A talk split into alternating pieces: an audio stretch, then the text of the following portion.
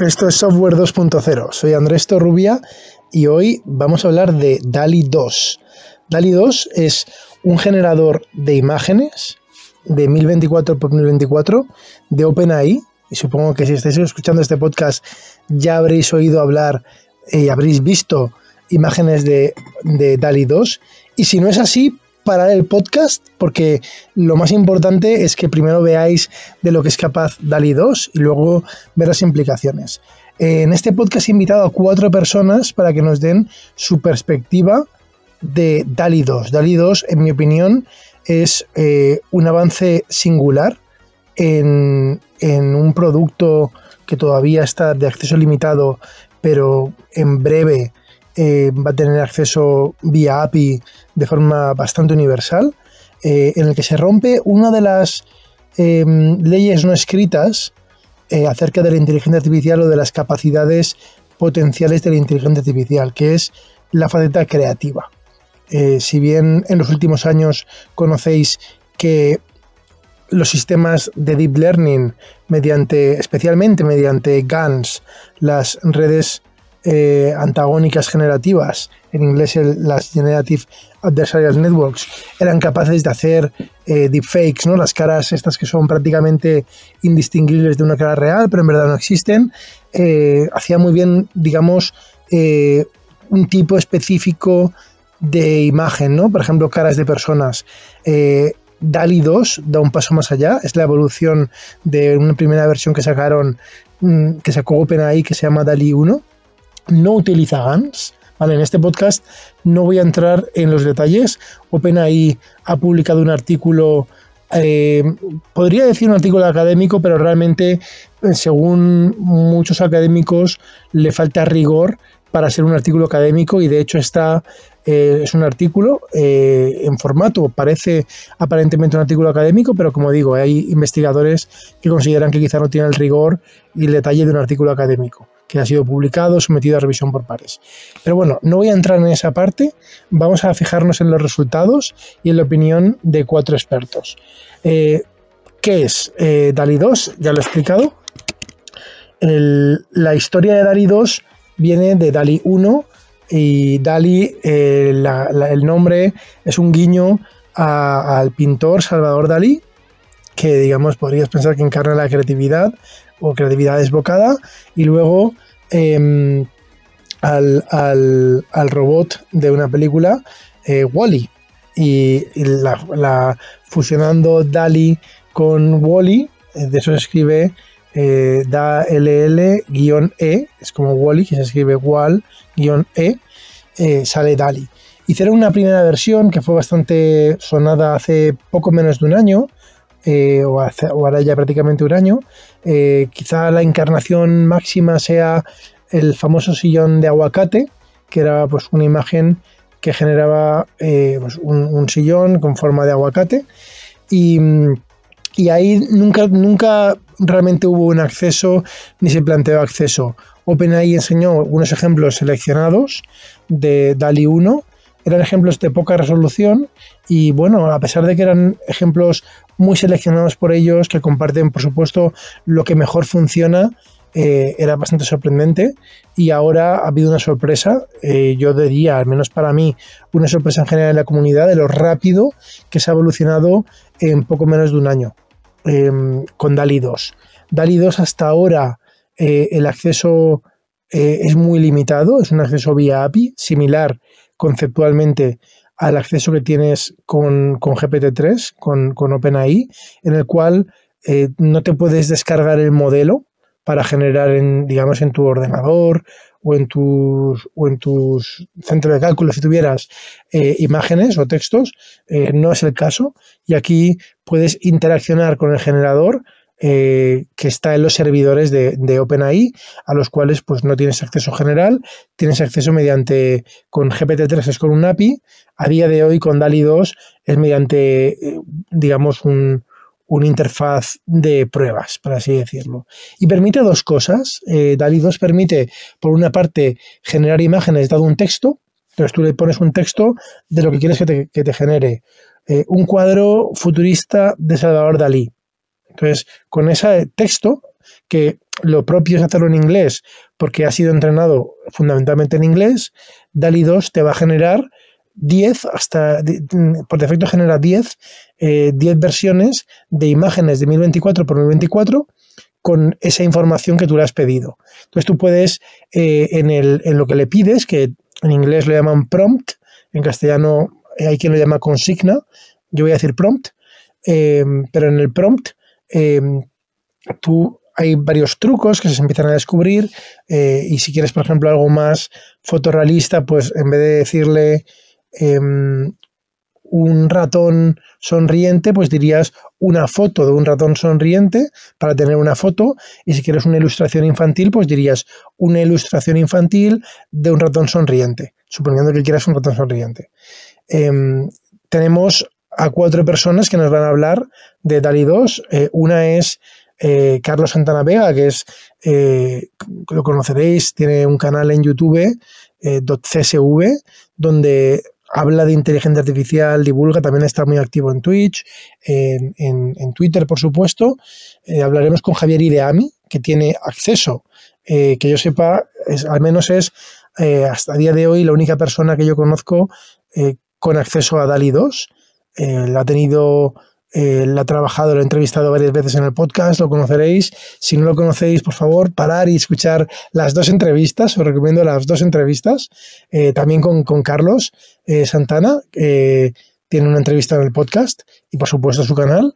Eh, luego hablaremos con Joaquín Cuenca. Joaquín Cuenca es el CEO de FreePic. FreePic es una empresa que tiene una base de datos de imágenes, de vectores, de ilustraciones de, varios millones, de bastantes millones de imágenes que por supuesto mm, DALI 2 le va a impactar de una manera o de otra. Eh, o bien está por ver cómo le va a impactar y vamos a recoger las impresiones de Joaquín. Y por último hablaremos con Miguel Ángel Román, que es el es cofundador en el Instituto de Inteligencia Artificial, que como sabéis yo también estoy involucrado, y ahí pues Miguel Ángel nos comentará cuál es la percepción desde el punto de vista del instituto Em, con respecto a esta emergencia de aplicaciones que van a tocar de forma directa industrias, profesiones y tareas concretas. En este caso hablamos con Miguel Ángel de DALI 2, pero se va a repetir esta tendencia. Eh, las implicaciones, las implicaciones de DALI 2 eh, son bastantes, como digo, de las cosas que se esperaba que la inteligencia artificial fuera a impactar, yo diría que, la creatividad no estaba en las primeras. Mucha gente pensaba que pues, serían las tareas más repetitivas, eh, que serían impactadas. Ahí me hace gracia porque cuando hablas con alguien de cómo le va a impactar la inteligencia artificial, yo eh, muchas veces, como sabéis, me encanta hablar de esto, y, mucha gente piensa pues que no le va a afectar, ¿no? Es como siempre afecta al resto, pero nunca piensas que te va a afectar a ti. Esto es en general yo creo que un tema de la psique humana, eh, que a ti no te toca, ¿no? Y, sin embargo, aquí eh, se empieza a ver, ¿no? Como tareas creativas eh, tienen un impacto directo. Eh, yo personalmente lo creo como una super oportunidad. ha habido también un área bastante sonada que es que hablamos hace poco con Antonio Párraga de la inteligencia artificial por medio de Codex de, de, GitHub Copilot, ¿no? para la programación, y la programación se considera en general como una tarea bastante creativa.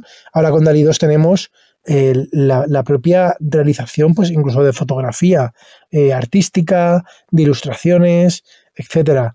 Y luego hay que recordar, a mí durante una época de mi vida me interesó mucho y, me dediqué eh, incluso profesionalmente al mundo de la seguridad informática, al mundo de la criptografía, y hay un dicho eh, que bueno, será apócrifo, me imagino, de la NSA. La NSA es la Agencia de Seguridad Nacional Americana, eh, hablando de los criptoanálisis. Los criptoanálisis es cuando alguien diseña un sistema de encriptación, es un sistema de encriptación, y quien lo rompe hace lo que se llama un criptoanálisis, que es para ataques, ¿no? Ataques para intentar romper el sistema de criptoanálisis, ¿no? acordaros, en la Segunda Guerra Mundial, los alemanes hicieron la máquina Enigma para cifrar las comunicaciones y el bloque de aliados, el famoso, pues Alan Turing intervino, eh, originalmente tiene un origen en realidad polaco, eh, si no recuerdo mal, em, para romper, pues la, parte, digamos, de romper un sistema de encriptación se llama criptoanálisis y la NSA tiene un dicho que dice que los, que los criptoanálisis nunca empeoran, siempre mejoran. La NSA, por una parte, hace criptoanálisis, pero por otra parte hace sistemas que intentan que sean los más seguros posible. Y lo que vienen a decir es que pues, la tecnología de criptoanálisis aumenta.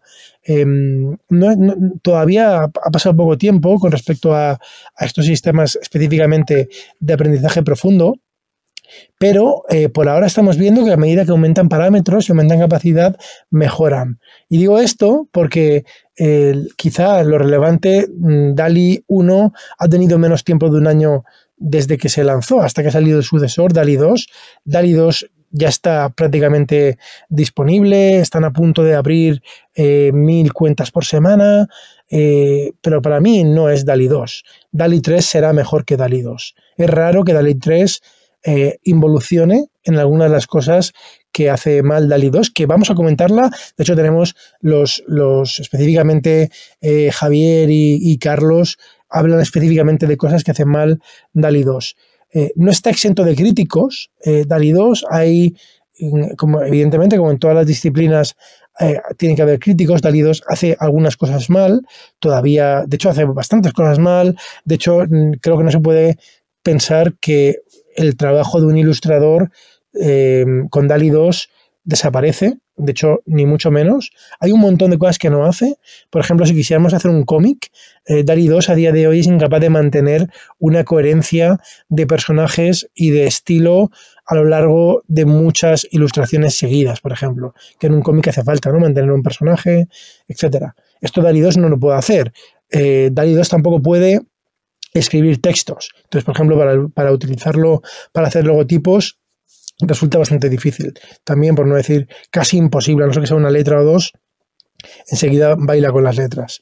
Y mm, bueno, tiene muchas limitaciones, eh, tiene muchos críticos, hay algunos críticos dentro del mundo del, mundo de investigación.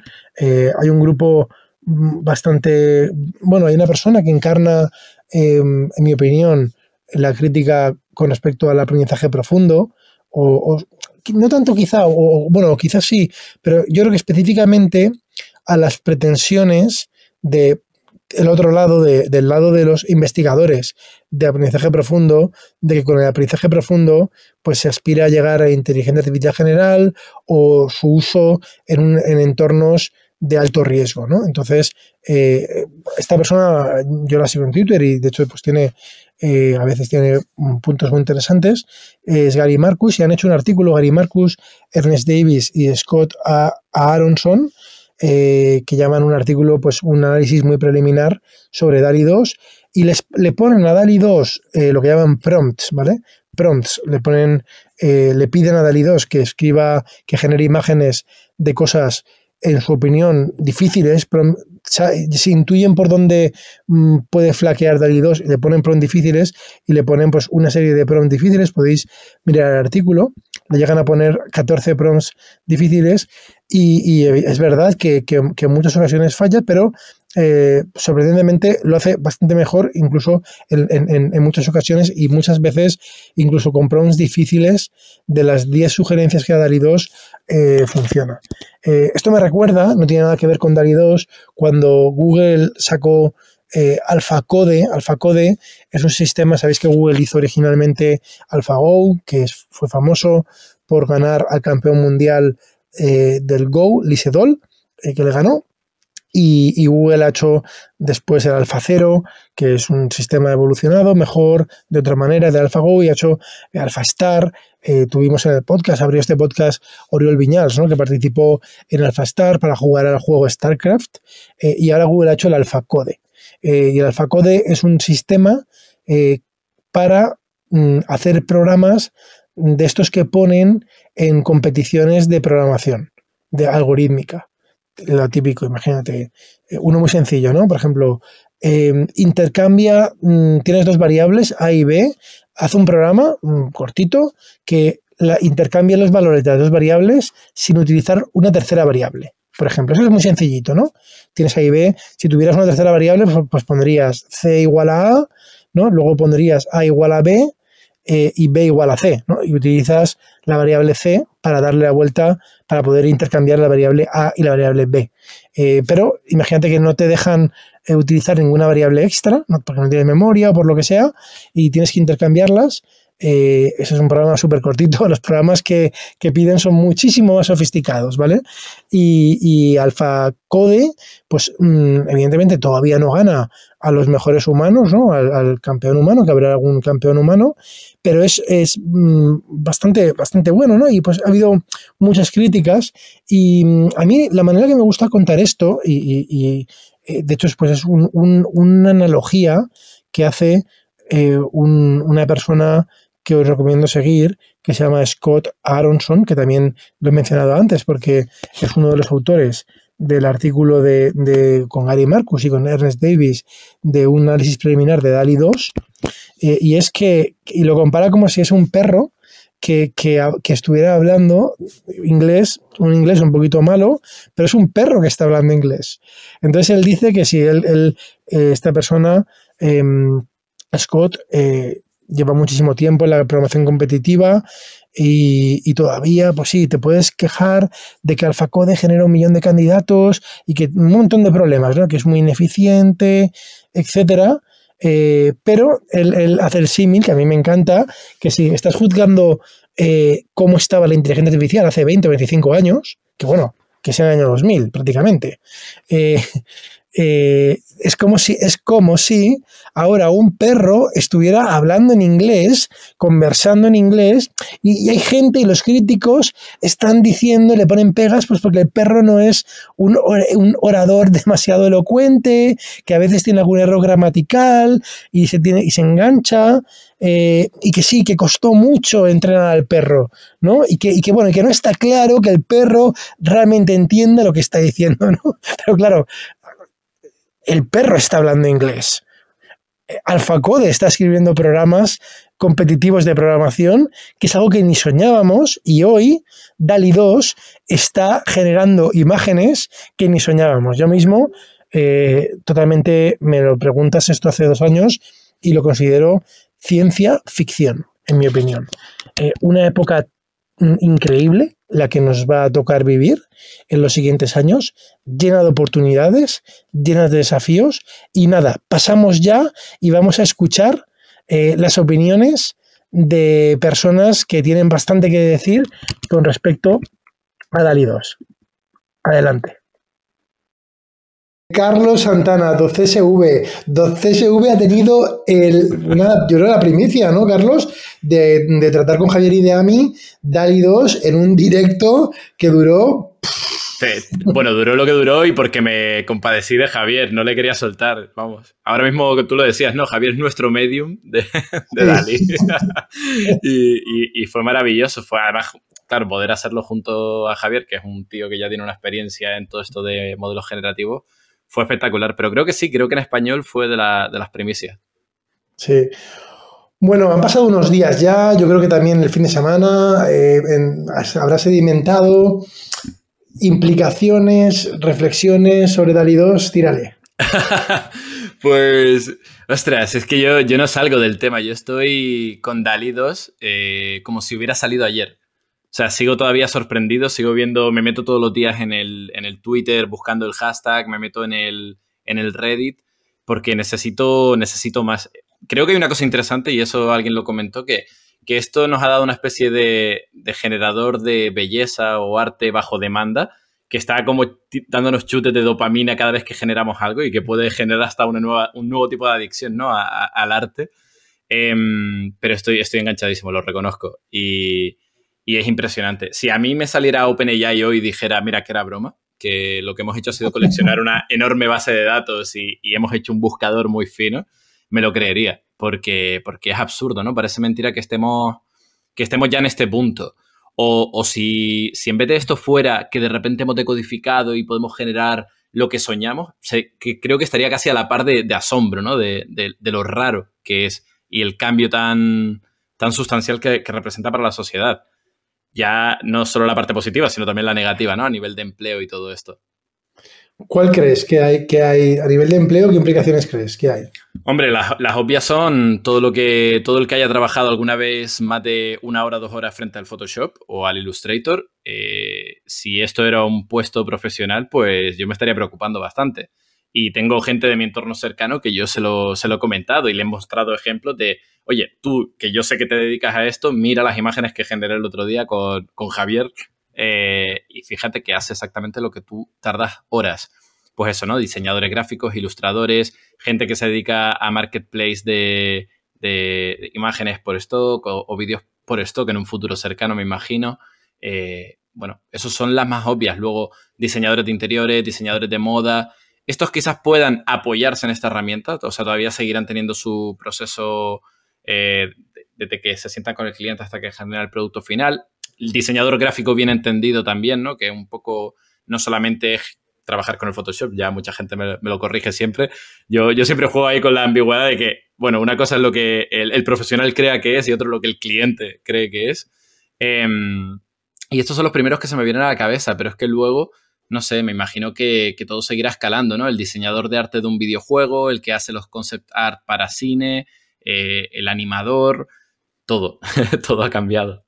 A mí, el, del directo, eh, Carlos, que hicisteis, hubo un momento, porque hay muchas ideas, está este concepto de ingeniería de prompts, que yo bromeo, digo, bueno, ingeniería, no sé, oye, yo, yo, yo creo que una ingeniería es mucho más, yo tardé cinco años en hacer una ingeniería, ¿sabes? Y los prompts se te ocurren, vamos, la gente creo que no necesitas hacer ingeniería para hacer pros, ¿no? Yo más bien, más bien bromeaba con Javier de decir que eran quizá artesanía de pros, ¿no? Porque tiene su gracia y tiene su, su historia. Pero hay un momento porque hay ideas, hay ideas sorprendentes, pero bueno, no dejan de ser eso, ideas y se plasman y es increíble, ¿no? Pero hay un caso que tú pusiste específicamente que era real, ¿vale? Porque hipotético si hay mucho esperar era el tema de tu hermano, si no recuerdo mal, sí. o la hamburguesa de pulpo. ¿Vale? O sea, eso es para mí. Vale, pues, pues, pues ese, ese, era el caso, ese era el caso que estaba pensando, porque es que yo a mi hermano, eh, igual que cuando salió GPT-3, bueno, claro, yo a mi familia le tengo loca con la IA. Eh, pues cuando va saliendo todo esto, se lo voy contando. Y siempre como que tengo esa respuesta de, ok, está guay, jaja. Y, y es como que, evidentemente, no están metidos en el campo, no, no entienden la trascendencia de todo esto. Entonces a mi hermano me pasó igual y pensando que era algo de diseño gráfico, ¿no? Que esta herramienta pues la ataca directamente a su sector porque además él es diseñador gráfico y fotógrafo, ambas, ambas dos. Y, y le ataca tan directo, digo, esto lo va, lo va a entender bien. Y sé que lo, vio y dijo, joder, está interesante, ¿cuándo puedo jugar con esto? ¿Ok? Y no, y no mucho más. Y claro, este fin de semana que he estado justo con él y he podido verlo en persona, pues le he estado enseñando ejemplos y lo mismo, ¿no? La misma respuesta, hasta que llegué la, a la hamburguesa. Y ahí fue cuando de repente yo le dije, mira, ¿te acuerdas cuando te pasaste una tarde entera con el Photoshop haciendo una hamburguesa de pulpo? Pues mira, una hamburguesa, una hamburguesa de pulpo y una hamburguesa azul eh, de pulpo. Y entonces ahí ya le vi la sonrisilla de... sonrisilla de me cago en la leche, ¿no? Me toca, me toca, claro. Y yo, yo le avisé, le dije, a ver, esto lo que genera es como un terremoto, como un tsunami, eh, en el largo plazo, medio largo plazo, te va a afectar, ahora en el corto aprovechate. O sea, hasta que la gente no sepa que esta herramienta existe, tú acepta todos los trabajos que pueda. Porque ahora va a haber como una simetría de información, ¿no? O sea, hay un, poca gente que lo conoce. Entonces, joder, aprovechate. ¿Cuánto crees que suelen durar? Porque, por ejemplo, mira, con GPT-3 ya ha pasado que, que OpenAI parece que la estrategia es hacer una plataforma que comercializa a través de un API, eh, despliegan el API que es muy agnóstica a lo que se puede utilizar y hay mucha gente que prueba de todo. En GPT-3 tenemos pues desde esto que hacen juegos de rol, de, mazmorras, ¿no? Estos de Dungeon, ¿no? Del A-Dungeon, ¿no? Que es uno de ellos, hasta quizás de las aplicaciones parece ser, según comentan ellos, más populares son todas las que tienen que ver con generación de textos de marketing, que hay, hay varias muy potentes, ¿no? De un montón de, tokens diarios, ¿no? Que generan. Y ellos lo, lo y ellos lo prueban así, ¿no? Em, con DALI 2 parece, parece que ocurrirá, ¿no? Algo similar donde empresas especializarán en casos de uso. Ya el otro día tú ibas ahí como medio sugiriendo casos, ¿no? De, usos, entonces, seguro que en la audiencia eh, tuya y que escuchas este podcast hay gente que le gusta el mundo startup. ¿Qué ideas, que es muy barato decirlas porque lo que es difícil es ejecutar siempre, eh, pero qué ideas así se nos pueden ocurrir Carlos, que se pueden hacer con GPT-3? Con, ah, con GPT-3, vale. No, no, no, perdón, con DALI 2. Ya con DALI 2, vale, vale, vale. Con DALI 2, ostras, o sea, modelos de negocios que podrían... Ya, es que es complicado, o sea, así a, corto, todo lo que se me imagina es sustituir lo que, ya, lo que ya existe como proceso. Algo más imaginativo, algo más nuevo, pues estoy pensando eh, un marketplace de ropa que está automatizado por completo, ¿no? Donde eh, le pongas un falso buscador al cliente, en plan, sí, sí, tú busca, que, tenemos un montón de diseños. Y en el momento les generas, es que ya, no es ni el diseño que va a estar estampado sobre una camiseta, sino que le puedes generar, si quieres, hasta la prenda de ropa que te pida y, la camiseta. Y en base a eso, pues ya puedes ir colocando, creando un catálogo donde el usuario o los clientes potenciales te van generando esa ropa y en función de eso, pues no sé si conoces la aplicación de voto de Mario Kingelman, que ha generado un proceso así también de generación de NFTs que está democratizado, descentralizado, con, los votos de la, gente, pues algo parecido, ¿no? Un marketplace donde, donde el diseño del producto ya no viene dado por la empresa, sino el diseño viene generado espontáneamente por el propio cliente. Y en base a las compras, pues ya puedes incluso ir afinando los prompts, generando esta ingeniería de prompts. Pues eso podría ser un, ejemplo. Y digo ropa, pero podría ser diseño de figuritas o, de juguetes o lo que sea. Eso me parece una cosa que veremos rápidamente. Lo segundo que se me ocurre son estafas también. ¿Estafas? ¿Por qué? No sé, por lo mismo, el generar eh, productos, el, generar una imagen plausible a un cliente, pero para, para generar una estafa, es como que todo lo que te permita crear algo que esa persona no se va a esperar de forma espontánea, es que le, rompe ¿no? la Wallapop y productos. Por ejemplo. Eh, ¿no? Tú, claro, tú dices foto de un reloj eh, de tal cosa encima de una estantería de madera. Claro. ¿no? De lado, yo qué sé. Claro. O, arreglando, arreglando, imperfecciones de un objeto que quieras vender, no sé, un montón de... Para, lo que se ha venido usando el Photoshop, pero ahora con, con una barrera de entrada para todo el mundo. Claro, sí, sí, me parece un buen ejemplo. Luego hay otra cosa de reflexión hoy es el tipo de API que ofrecerá OpenAI, ¿vale? Porque yo creo que el, el, el entre comillas, el playground, ¿no? El, campo de juego que han dejado em, para consumir, que, tenía, que tiene acceso Javier, ¿no? Pues es texto y el inpainting, ¿no? Pero yo me figuro que el API va a permitir muchas más cosas.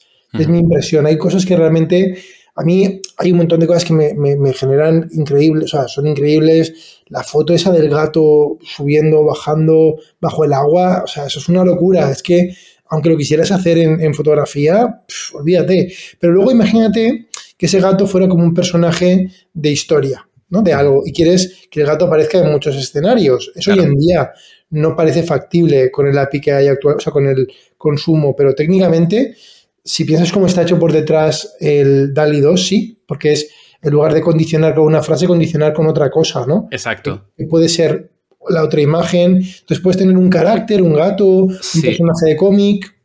Sí, a mí me sorprendió, eh, y esto me di cuenta más bien eh, en el último directo que hizo Javier con Victoriano, que no sé si lo pudiste ver. Eh, que, probaron también la herramienta de Variations, ¿no? Y lo que me di cuenta con Variations es que lo que intuyo que está funcionando por detrás es que la imagen se codifica, genera el embedding de, imagen y busca embeddings parecidos.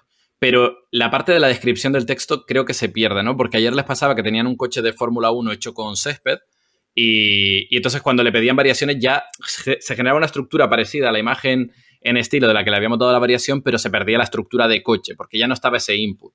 Yo creo que eso también, eso debería de estar añadido en la API final cuando, cuando lo tengan, porque es lo que te va a dar esa posibilidad de decir, oye, quiero este estilo y te quiero pedir contexto eh, que este estilo varía a esta cosa o esta otra cosa.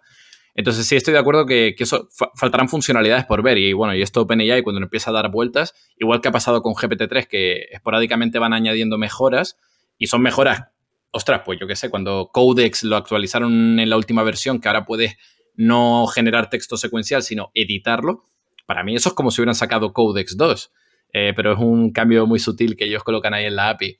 Entonces sí, sí, iremos viendo herramientas y cada herramienta nos va a dar como un boost nuevo dentro de este traje de Iron Man que dice Ideami, pues será más herramientas.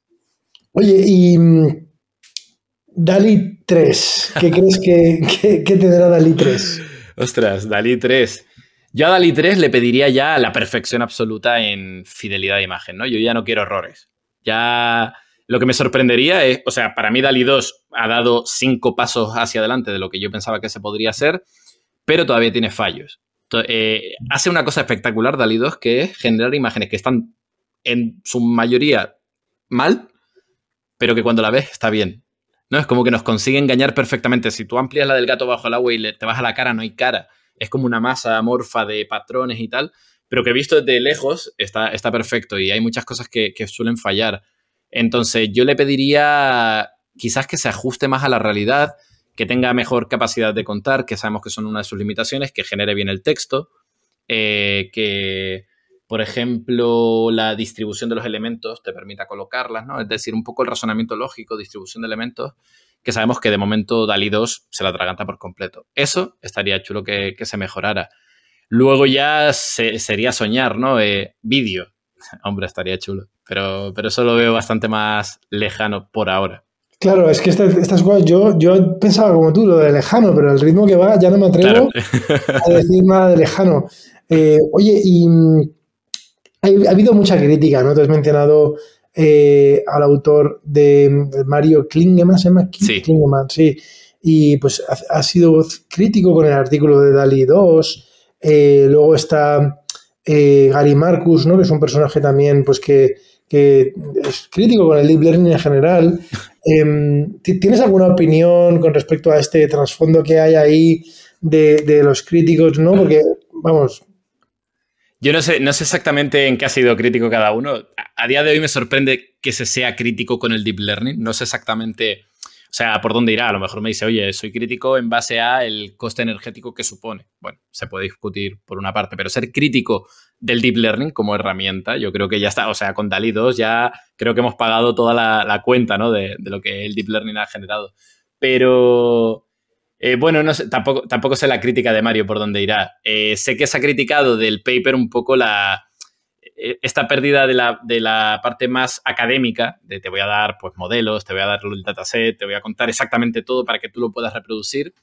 Y, pero bueno, lo puedo entender un poco también, o sea, que quieran jugar un poco con su juguete, mimarlo, tenerlo internamente y comercializarlo, pues no me parece extraño. Esto en otros campos, en otros campos como el de generación de fármacos, ¿no? De todas estas cosas, es algo que se, destila más, que vamos a darte un periodo de gracia donde tú tienes una patente sobre, sobre este fármaco, para que, para que al menos la inversión se, se pueda recuperar y se pueda comercializar.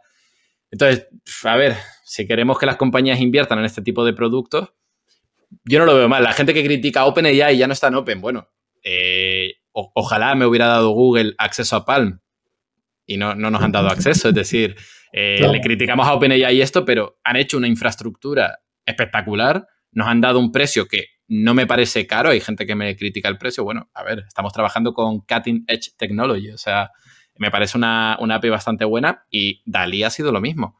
Eh, yo quizás a lo mejor porque no estoy tan metido en la academia, no tengo la necesidad tanto de tener al modelo en sí mismo, porque es que a mí tú me das el modelo y yo no lo puedo desplegar en ningún sitio. Yo prefiero mucho más lo que está haciendo OpenAI ahora mismo. Vamos a generar una infraestructura, vamos a dar acceso a la gente y vamos a, probarla entre todos, porque ahora mismo está demostrado que estos grandes modelos pues se prueban así, en base a mucho input y mucho output. Eh, a ver qué sale de la caja de la caja mágica. Entonces, a mí, bueno, me, convence. El, camino que ha tomado OpenAI me gusta. Muy bien. Hombre, a ver, aquí, para los que no sepáis, el, trasfondo que hay, Gary Marcus es crítico con, con, en general con Deep Learning y hace poco, muchas críticas a veces parecen casi de colegio, ¿eh? porque puso en Twitter, eh, Deep Learning is hitting a wall, ¿no? Está chocándose contra un muro, decía, en general, ¿no? Y claro, a las pocas semanas sale Dali 2 y dices, bueno, Hostia, pues el muro se, ha movido. El ¿eh? muro, ha reventado el muro, a mí, en mi opinión, ¿no? Eh, pero, luego, por otra parte, escucha a Gary Marcus decir que lo que critica es, digamos, la, eh, digamos, la pretensión de OpenAI de estar hablando de inteligencia artificial general, ¿no? Donde, oye, 2 pinta, pero no es inteligencia artificial general, ¿no? Al menos... Claro, no es general, pero hostia, a mí si me dices, dentro del espacio latente de posibilidades que tenemos, se está moviendo en una dirección que me gusta. O sea, yo creo que estamos más cerca de esa inteligencia artificial general eh, de lo que estábamos hace un año. A lo mejor no va a ser el camino que haya que tomar, pero nos está demostrando que computacionalmente hay un espacio de posibilidades que, que, que, eso existe, ¿no? A lo mejor nosotros hace un año no creíamos que fuera posible generar imágenes con esa calidad de ninguna forma algorítmica. Ahora sabemos que sí, a lo mejor no es la óptima, a lo mejor estamos inventando el vuelo con, de la forma más ineficiente, pero coño, hemos volado. Entonces, a partir de ahí ahora vamos a mejorar los métodos.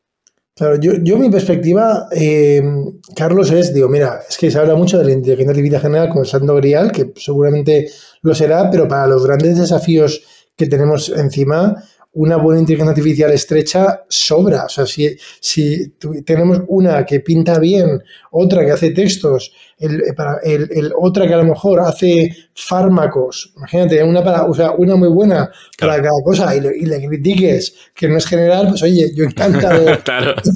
¿no? Encantado de la vida. Si hacen una, el otro día había un artículo de Facebook, de Facebook, y fíjate que estaban, eh, todavía se ve que no hay resultados. Eh, eh, muy buenos, eh, basándome en el artículo, pero estaban haciendo un cemento para que emitía, digamos, menos CO2. Sabes que el cemento eh, es responsable del 8% del CO2. Es tremendo, ¿eh? se habla mucho de muchas cosas del cemento, ¿eh? y las casas, los edificios son de cemento. Entonces, imagínate que hubiera un DALI del cemento, ¿vale? Que hace. Claro, que... y, esto, y, esto, es Meta, el que estaba haciendo este, este trabajo. ¿Y para qué? ¿Con qué van a construir el metaverso? ¿Con, con? Pues era, lo, querían probar para un data center. Ok. Era como, era como un poco la excusa, o sea, que que lo querían hacer y, lo probaron en un data center. Claro. Eh, y has mencionado Palm, ¿no? Hemos hablado de DALI 2. Eh, a mí de las dos, si soy sincero, la que más escalofríos me dio fue Palm. Sí. No DALI 2. Vale. Y te voy a decir por qué. Porque mm, había, o sea, digamos que había de, de tal y uno, el sillón aguacate, digamos, ya impacta, ¿vale? ¿Qué pasa? Que solamente había un sillón aguacate, ¿vale? O sea, como de todos los prompts, realmente el que brillaba fue el sillón aguacate. Habría muchos que eran un desastre, ¿no? Sí. En DALI 2 brillan la mayoría de prompts, ¿no? Brillan de las 10 imágenes que te genera de ejemplo, alguna buena hay, ¿no? Pero es que eh, Palm para mí hace una cosa que es eh, que es que parece, parece que hace cosas que estaban totalmente fuera del alcance, tipo eso de explicar chistes, razonar, eso no se había visto nunca, al menos yo no lo había visto nunca. Y, yo lo comparo, eh, Carlos, con la raíz cuadrada. Mira, digo, la raíz cuadrada es algo que te explican. Cuando eres un niño hacer la raíz cuadrada, cuesta muchísimo hacer una raíz cuadrada. Estás ahí sudando sangre haciendo la raíz cuadrada. Y luego, ya de mayor, como hay calculadoras, ni te planteas usar, hacer tú una raíz cuadrada a mano. Entonces me dio un poco de sensación de decir, ostras, ¿y si, digamos, ponerte a pensar, qué es lo que parece que hace Palm en algunas cosas, es, el, es la futura red cuadrada? O sea, es algo que va a acabar haciendo mejor el ordenador, el, Palm 2 o el Palm 3. O sea, a mí eso es, digamos, extrapolando, ¿no? En esta semana tan loca que hubo, que salieron a la vez prácticamente, ¿no? El, que bueno, que nos vamos a olvidar muy rápido, esto va a envejecer súper rápido. Es que yo la, sensación con lo que me cuentas es que eh, el año que viene tendremos una IA que nos hará stand-up comedy y, diremos, joder, es que ya esto no, no, es tan impresionante, ¿no? Porque pensamos que el humor era el último bastión del humano y no, mira, era, yo qué sé, pues peinarse el flequillo. Es como que siempre nos, nos vamos adaptando y a mí, a mí me da como mucho gusto, pero mucha pena el, el darme cuenta de que ya me estoy insensibilizando a los resultados de Dalí. Que ya es como cada, cada vez que lo veo digo, bueno, ay, mira, que ha fallado, tal. Y es como, no, no, no. Está este punto de inflexión de la humanidad no lo quiero pasar tan rápido, lo quiero, lo quiero disfrutar más. Pero bueno, estoy de acuerdo que, que Palm es impresionante en ese sentido. A mí, claro, yo lo que estoy viendo aquí no deja de ser un modelo de lenguaje más grande y donde se está viendo mayores capacidades. Y de nuevo, me gusta, pero que me den acceso a mí o, que den acceso a la comunidad y, quiero más. O sea, no quiero unos puntos de la distribución, quiero la distribución completa para, entender cómo funciona. Pero, pero tiene pinta de que lo que está armando Google es grande. Yo, yo estoy ahora, por el próximo vídeo que voy a tratar, eh, estoy haciendo una especie de, evolución de un vídeo que saqué en 2020 que se llamaba La Gran Revolución del NLP, que fue justo cuando salió eh, GPT-3, cuando salió eh, Blenderbot, que era el chatbot este de Facebook. es un poco la evolución de ese, de ese vídeo. Y lo que vengo a decir es, Ahí os avisé de que había una revolución que venía del NLP, pero me equivoqué. Porque ha sido más grande de lo que esperaba. Porque el NLP yo pensé que iba a crecer eh, al igual que había crecido hasta ese momento la visión por ordenador y los modelos generativos, pero es que lo que ha pasado es que se la ha comido, se ha, comido los otros dos campos. Ahora se, habla de Vision Language Models, que son como Clip, como Blip, como Flamenco ahora de, de DeepMind. Los modelos generativos DALI 1, DALI 2, ¿cómo se condicionan? Pues en base al texto y generamos este espacio latente y lo supervisamos con Clip. O sea, de repente el lenguaje ha entrado con todo. Entonces, me gusta ese camino de los grandes modelos del lenguaje y tengo la sensación de que lo que va a venir en los próximos meses, segurísimo, va a ser un GPT-4. Va a llegar GPT-4. Creo que van a intentar atacar al trillion, al que eso sería el billón de parámetros, ¿no? Y, seguramente veamos esto. Y creo que lo que ha hecho Google ahora con Palm es intentar, o a lo mejor me equivoco aquí, pero a lo mejor han hecho marca, al igual que OpenAI tiene su GPT, GPT-1, GPT-2 y tal, pues ya han sacado Palm, ha creado un poco de revuelo. Y yo, al final, sabes que este Palm pues está funcionando sobre el Pathways este, que es como una cosa un poco abstracta, que, lo poco que se ha visto es que es un tema de sistemas y tal, pero que, puede que haya incluso hasta un modelo más que, salga próximamente. Entonces yo creo que ahora tiene la infraestructura perfecta para, ir creciendo, ir escalando a lo bestia sus modelos. Palm ha sido como la primera iteración. Cuando salga GPT-4, Google llegará y dirá, mira, Palm 2 y vamos a intentar colocar el listón un poquito más alto que, los otros. Y va a ser una competición de ver quién lo tiene más grande, el, modelo del lenguaje. Oye, metafísico, hay una, hay una, hay un prom, ¿no? Que es una mano robótica haciéndose un autorretrato, ¿no? ¿Lo viste? Sí, sí, sí. Eh, cógete ahora, dentro de, dentro de dos, tres años, Carlos, y que haya una mezcla entre Palm y DALI, ¿no? Que habrá un modelo multimodal generativo parecido al Flamingo este, ¿no? Se llama Flamingo, Flamenco, sí. Flamingo. Em, donde le puedas pasar, imagínate, es que yo veo que perfectamente le puedes pasar una foto de un examen o un esto y, y si está escrito y pues te lo puedes hasta escribir, eh, a saber, ¿no?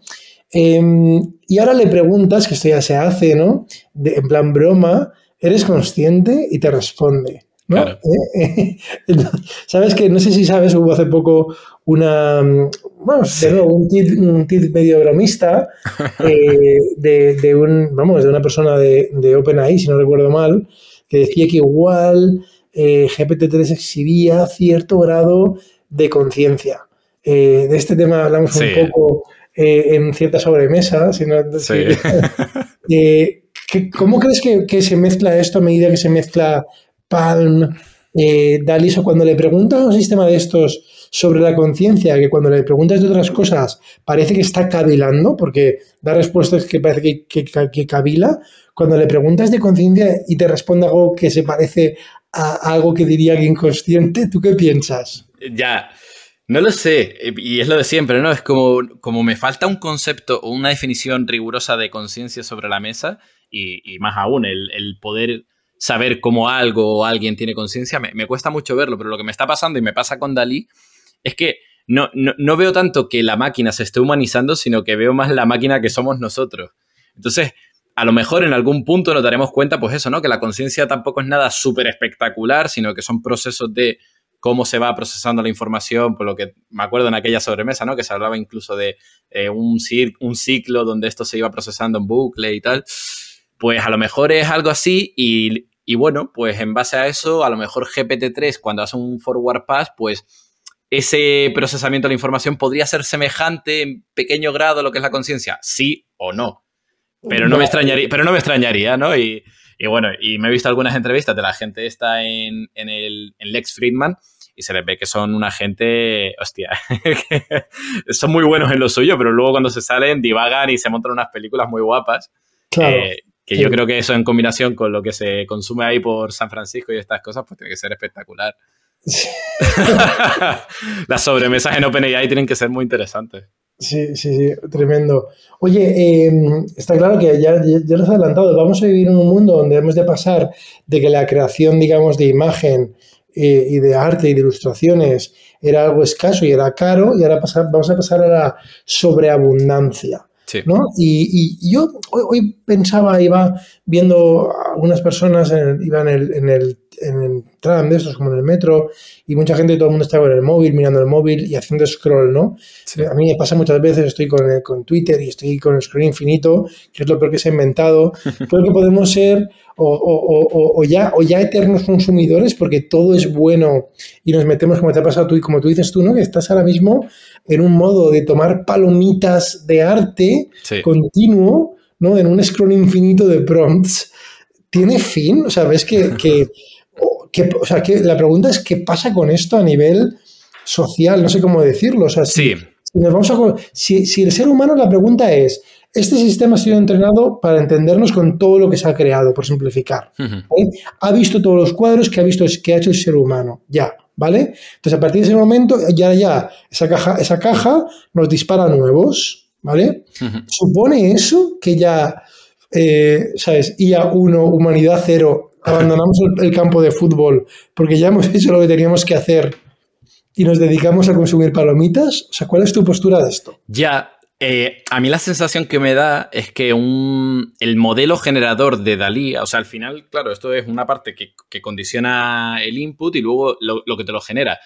El generador tal cual está entrenado ahora tiene pinta de que puede generar casi cualquier cosa, ¿no? Igual que pasaba con las Style Guns, que cuando tú las entrenabas con caras, había gente que se encontraba pues la imagen de un sofá o cosas así, podían generarlos en base a hacer eh, la inversión. Entonces, yo creo que la capacidad de generar está ahí dentro. Lo que, lo que falla es lo, es lo otro todavía, pues que eh, los inputs que se utilizan estarán condicionados a la realidad en la que se entrenó el modelo. Entonces, bueno, siempre, siempre saldrán actualizaciones donde se vaya actualizando esta capacidad de, generar, esa forma de condicionarlo. Eh, y seguramente nuestra, nuestra vivencia con Dalí durante mucho tiempo será pues que de repente alguien encuentre un prompt escondido, ¿no? Que será como una migaja y esa persona será como el, el nuevo artista que ha encontrado que si tú le pones, en vez de pues le pones otra palabra, te genera una cosa que no habíamos visto nunca antes generado por Dalí. Y claro, con lo combinatorio que es esto, que de repente te sale una palabra y lo empiezas a combinar con todos los posibles artes y todas las posibles cosas, pues notará palomitas para un rato. O sea, yo creo que iremos agotando la, capacidad de generar de, la distribución de Dalí mm, según las palabras que utilizamos hoy en día, pero iremos encontrando nuevas estrategias. Llegará un punto en el que nos saturaremos. Luego yo no sé si esto devalúa el arte también. O sea, si nuestra capacidad de, comer palomitas, ¿no? La, utilidad marginal de, una palomita o de cualquier cosa que consumas en exceso va reduciéndose. Incluso a veces te llega a restar. Hay un punto en el que comer muchas palomitas te, te pupa la pancha. Entonces, no sé si nos va a pasar lo mismo con el arte y aborreceremos el arte y solo consumiremos entonces Comic Sans y cosas banales, ¿no? Arte mal hecho. Bueno, esa es la otra, ¿no? Entonces, si el arte se genera con, con sistemas de estos, ¿crees que, mm, digamos, las personas, digamos, les gustará más algo hecho por una persona? Seguramente haya corriente de gente así, ¿no? Al final somos tan heterogéneos que, que habrá. Habrá gente que, aunque incluso no sepa diferenciarlo, eh, te dirá, sí, siempre el de la persona me gustará, pero bueno, que coger un brazo robótico con una brocha y que te intente emular lo que genera Dalí tampoco es una cosa que esté tan lejano, ¿no? Incluso el propio Mario Kingelman está haciendo un prototipo así con curva Beziers y, tal. Entonces, bueno, podremos generar cuadros que parezcan, que tengan el trazo y la brocha eh, y aún así sean artificiales. Entonces, bueno, no sé, si el humano consigue diferenciarlo, bien por él, que lo disfrute. Es curioso porque, por ejemplo, en, en, texto, digamos, o sea, en, en texto, por en texto, ¿no? Eh, en Google, el buscador, hablando del buscador, pues mm, habían dudas, ¿no? Había, a veces decían que era ok mm, si tienes una web poner texto hecho por, em, por un GPT algo y otras veces no, ¿no? Decían que a veces que sí, que no.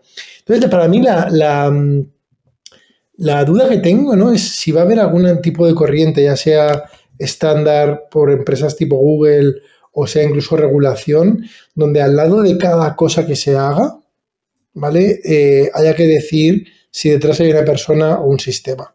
Yo tengo dudas si eso ocurrirá, ¿eh? porque quizá, quizá eso termine ocurriendo que igual que ahora en Europa, en la propuesta de regulación que hay eh, para los chatbots, cuando una persona interacciona con un chatbot, eh, digamos, eh, de, un sistema de estos automático, de inteligencia artificial, la empresa lo tiene que decir, oye, menganito no es un, la gente es virtual, ¿no? Y, se dice, no es, para no engañar, un poco para evitar el tema este de los engaños, ¿no? O sea, de que cuando veas algo, eh, hay alguna marca, ¿no? Y eso me lleva a, digamos, que no sé la historia, ¿eh? Igual eh, lo dijeron en algún sitio, lo de los colores abajo a la derecha, ¿esto qué es? Pues yo creo que es una marca de agua muy simple, que hasta ellos reconocen que, la recortas y, ya está, y no pasa nada. Pero yo creo que es como una primera identificación para, para que, pues eso, ¿no? Yo cuando voy en internet, muchas veces me ha pasado ya este mes de ver una imagen inverosímil y ir a mirar la esquina y ver que no están los, los colorcitos y decir, hostia, vale, esta es real. ¿No? Entonces te genera como, evidentemente, muy fácilmente saltable, pero eh, al menos la comunidad responsable que por ahora está usando la herramienta, sabemos que eh, que, no lo está filtrando, o sea, no lo está evitando. Entonces está bien porque te genera pues ese primer identificador visual, además que es muy sutil, pero muy potente y además también crean marca, ¿no? Eh, yo creo que esos símbolos ya han pasado a la historia del arte casi, se podría decir. Sí, sí, sí. Es curioso ¿eh? cuando haga autorreflexión, ¿no? Cuando le digas, genérame la marca de DALI 2, ¿no? Y te lo genera en grande, ¿no? Claro. Victoria, Victoriano tuvo un punto muy bueno probando la herramienta ayer y es, claro, DALI 2 podría, aunque no, no, se dio el caso, pero DALI 2 podría tener conocimiento de GPT-3. Sí. Claro. Y lo probaron y, no sé cómo lo condicionaron después y si salió como un data center, que, era muy un data center, ¿no? Entonces, algo, algo parece que entiende habrá un punto que al igual que GPT-3 ahora ya lo han reentrenado y conoce a GPT-3, será eso conciencia, eh, pues habrá un punto en el que DALI 2 pueda dibujar, eh, a lo mejor imagínate, ¿no? Eh, imágenes que ya están grabadas en nuestra retina, el mapache de DALI 2. Pues ya a lo mejor DALI 2 o DALI 3 te generará la imagen del mapache que generó DALI 2, que todo el mundo ha visto. Claro, y eso se supone que lo hará muy fotorrealista porque está iconizado ya. Claro, exacto. A lo mejor, ¿no? O el, o el, o el astronauta en caballo, ¿no? Exacto. ya se han quedado. claro. sí, pero bueno, eh, la pregunta, Carlos, ¿cuándo te cambias ese, esa silla de gamer que tienes y pones la de aguacate? Eso es lo que todo el mundo está esperando. ¿eh? Ostras, me encantaría, ¿eh? O sea, impresoras 3D conectadas ya a, a Dali 2. Claro, ahí está. No sería, no sería Dali 2, ¿no? Eso, bueno, es que podríamos estar aquí hablando de todo dos horas más. Eh, esto va a pasar también muy pronto en la venida del mundo del 3D. O sea, yo antes de ver vídeo veo 3D ocurriendo. Ya Nerf nos está dando pistas de que las redes neuronales pueden codificar muy bien todo este volumen, entonces llegará. Y, cuando llegue eso, pues es que tener una infraestructura de una impresora 3D, que será el cuello de botella eh, en todo este proceso, que tú le pides algo a viva voz, te genera el, el modelo 3D y te lo imprime, eso va a pasar. Y es la leche. Oye, eh, oportunidad de negocio, vender, quien venda la silla con algún dibujo de aguacate va a vender. Claro. Va a venderlas. Esas sillas, vamos, yo me compraría una para ponerla. Total. para tenerla en una esquina, en una oficina. Yo me pillaría la de, la de Dalí 2, que creo que es más cómoda que la que generó Dalí 1. ¿eh? Bueno, lo de la comodidad ya. Se, se ve acolchada, se ve acolchada. Oye, Carlos, un placer, como siempre. Eh, Dali 2 y hablaremos pronto, espero que antes que el Dali 3. ¿eh? seguro que hay temas porque al ritmo que va esto, yo ya, ya me pasa que, por las mañanas ya miro. Con miedo. con miedo. Con miedo. Con miedo. A mí con Dali 2 lo que me ha pasado también, y, también es importante por qué estoy tan hypeado, es que. Mm, hemos conquistado una cosa que creía que, era, que estaba tan lejos. O sea, yo creo que ahora me he vuelto más tecno-optimista de la IA. O sea, yo ya, si me preguntan, pierdo rigor. Porque viendo esto, es que me puedo imaginar cualquier cosa. O sea, si esto ya es posible, si podemos generar esto, no me parece tan descabellado, pues ya el tema de AlphaFold 3, que, que vaya fino, fino. Eh, no me parece descabellado que se pueda generar vídeos. La gente antes me preguntaba, ¿algún día una IA hará una película? Y yo decía, a ver, nos queda tanto para eso que es que, ¿para qué te engaño? Ahora yo digo, pues sí, a lo mejor sí. ¿Por qué no? Si es que además los modelos de difusión, ¿no? De repente es como que hemos encontrado otra cosa que funciona mejor que lo que ya venía funcionando de la hostia. Por favor, parad ya. Dándonos un par de años de vacaciones. no, no es, no, es verdad. Yo, mira, hay una cosa que decía muchas veces y lo he dicho en alguna charla que hacía. Digo, mira, digo, cuando la gente habla de inteligencia artificial general, para mí, digo, esto es el equivalente, digo, ahora mismo, si yo veo un avión que vuela, pues aunque no te pueda hacer un avión yo, que no sé, pero más o menos entiendo un poco la física, los procesos, la química del motor, la aerodinámica, pero si de repente se, materializa delante una nave extraterrestre y salen cuatro extraterrestres, pues ni idea, ¿no? Digo, la, propia ciencia de detrás la desconozco. Y, siempre decía lo mismo, digo, digo hombre, digo, y con la, la inteligencia artificial general, digo, me, me cuesta ver que se pueda hacer, decía yo hace muy poco tiempo, porque creo que nos falta, digamos, la, ya no tecnología, que sería para hacer un avión. Yo siempre ponía el ejemplo, digo, mira, si queremos ir a Saturno, mm, oye, es un reto ingenieril súper potente, pero no es un reto científico de los físicos teóricos. Podemos ir a Saturno, pues yo me imagino, a lo mejor una, bueno, ya se, ya se ha enviado el Voyager, ¿no? Y naves, o sea, ya es un, es un gran reto tecnológico, pero no científico como tal, de ciencia básica, de inventar ahí, plegar el espacio-tiempo, ¿no? Eh, para ir a otra galaxia, ¿no? Claro. para mí, la inteligencia artificial general era otra galaxia, pero es que, no, es que no sabemos ni la ciencia que, hay detrás, ¿no? Ahora, el, el, tema es, digamos, el fenómeno este de cuanto más grandes son los modelos, hacen cosas nuevas que atribuíamos a, a a esto del sistema 2 o a cosas así, a la creatividad. Nadie esperaba que la creatividad fuera a estar en el punto de mira. La gente pensaba, ¡guau! Sí, la gente con trabajos poco cualificados la llevan clara con la IA, ¿no? Eso se decía. Sí, sí. los programadores con el código que sí, claro. Claro, eh, el tema este de, los creativos está tocando cosas claro. es muy difícil predecir. ¿no? Esto lo, dijo, lo dijo Sam Altman, que los trabajos que van a ser reemplazados al final no serán los más automatizables, que era lo que se decía, sino los que están digitalizados. Los que, ¿Por qué tenemos a Dalí? Porque tenemos fuentes de datos de imágenes. ¿Por qué tenemos eh, el Codex o Alpha Code? Porque tenemos código de programación. Y los otros no es porque sean más difíciles, sino porque no están digitalizados, que si no también se lo come la IA parece que no hay límite. Nosotros aquí haciendo un podcast, ¿sabes? que, va, a ser, va a ser entrenamiento, ¿no? Claro. Un sistema generador de podcast. Claro. ahí. Claro. Sí, de hecho, de hecho lo que, justo lo que te decía antes de, lo que yo creo que ya no es imposible, que era el ejemplo que no me salía, es eh, esa corriente que se empezó a ver el año pasado más marcada, que era eh, demostrando teoremas matemáticos, generando nueva ciencia. Hostia, es que a lo mejor dentro de 5 eh, años, 10 años, no lo sé, en algún punto no me parece descabellado que tengamos la misma máquina que tenemos de DALI ahora, pero que nos genere teoremas científicos, papers y cosas, y, ya no sea un avance cada 20 años que cambia la humanidad, no, no, es que cada día, que salgan cosas, no sé, no me parece descabellado. Sí, sí, tremendo, un campo increíble. o sea, un campo, me parece, si ya, vamos, yo creo que Sí, puede, puede haber algún muro, como tú decías, pues, de eficiencia, de consumo, de X cosas, pero realmente eh, en efectividad, a lo mejor no tanto, no sé si en eficiencia, en efectividad eh, hay que quitarse el sombrero por lo que hay y por lo que va a venir. Claro, sí, sí. Y ahí a la gente le digo que no piensen tampoco en los trabajos que van a desaparecer ahora mismo, sino que sean creativos, ahora que todavía podemos, que eso todavía ganamos un poco a la IA en ese sentido, de de cómo va a crecer esto, ¿no? Ya una vez existe DALI 2, eh, DALI 2 reemplaza algo que teníamos a día de hoy, que es generar eh, arte. Y eso llevaba un tiempo y ahora mismo, pues lleva menos tiempo, pero todavía está en cinco años, o en dos, o en uno, DALI 3 o 4 irá en tiempo real. Y eso ya nos estará dando una cosa que no existe a día de hoy, ¿no? El generarte arte condicionado a cualquier otra cosa. A lo mejor, igual que ahora hay streamers de videojuegos, habrán artistas en el futuro que hagan performance creando arte. Yo no sé si tú te acuerdas en Futurama que había un instrumento musical que cuando se tocaba salían imágenes.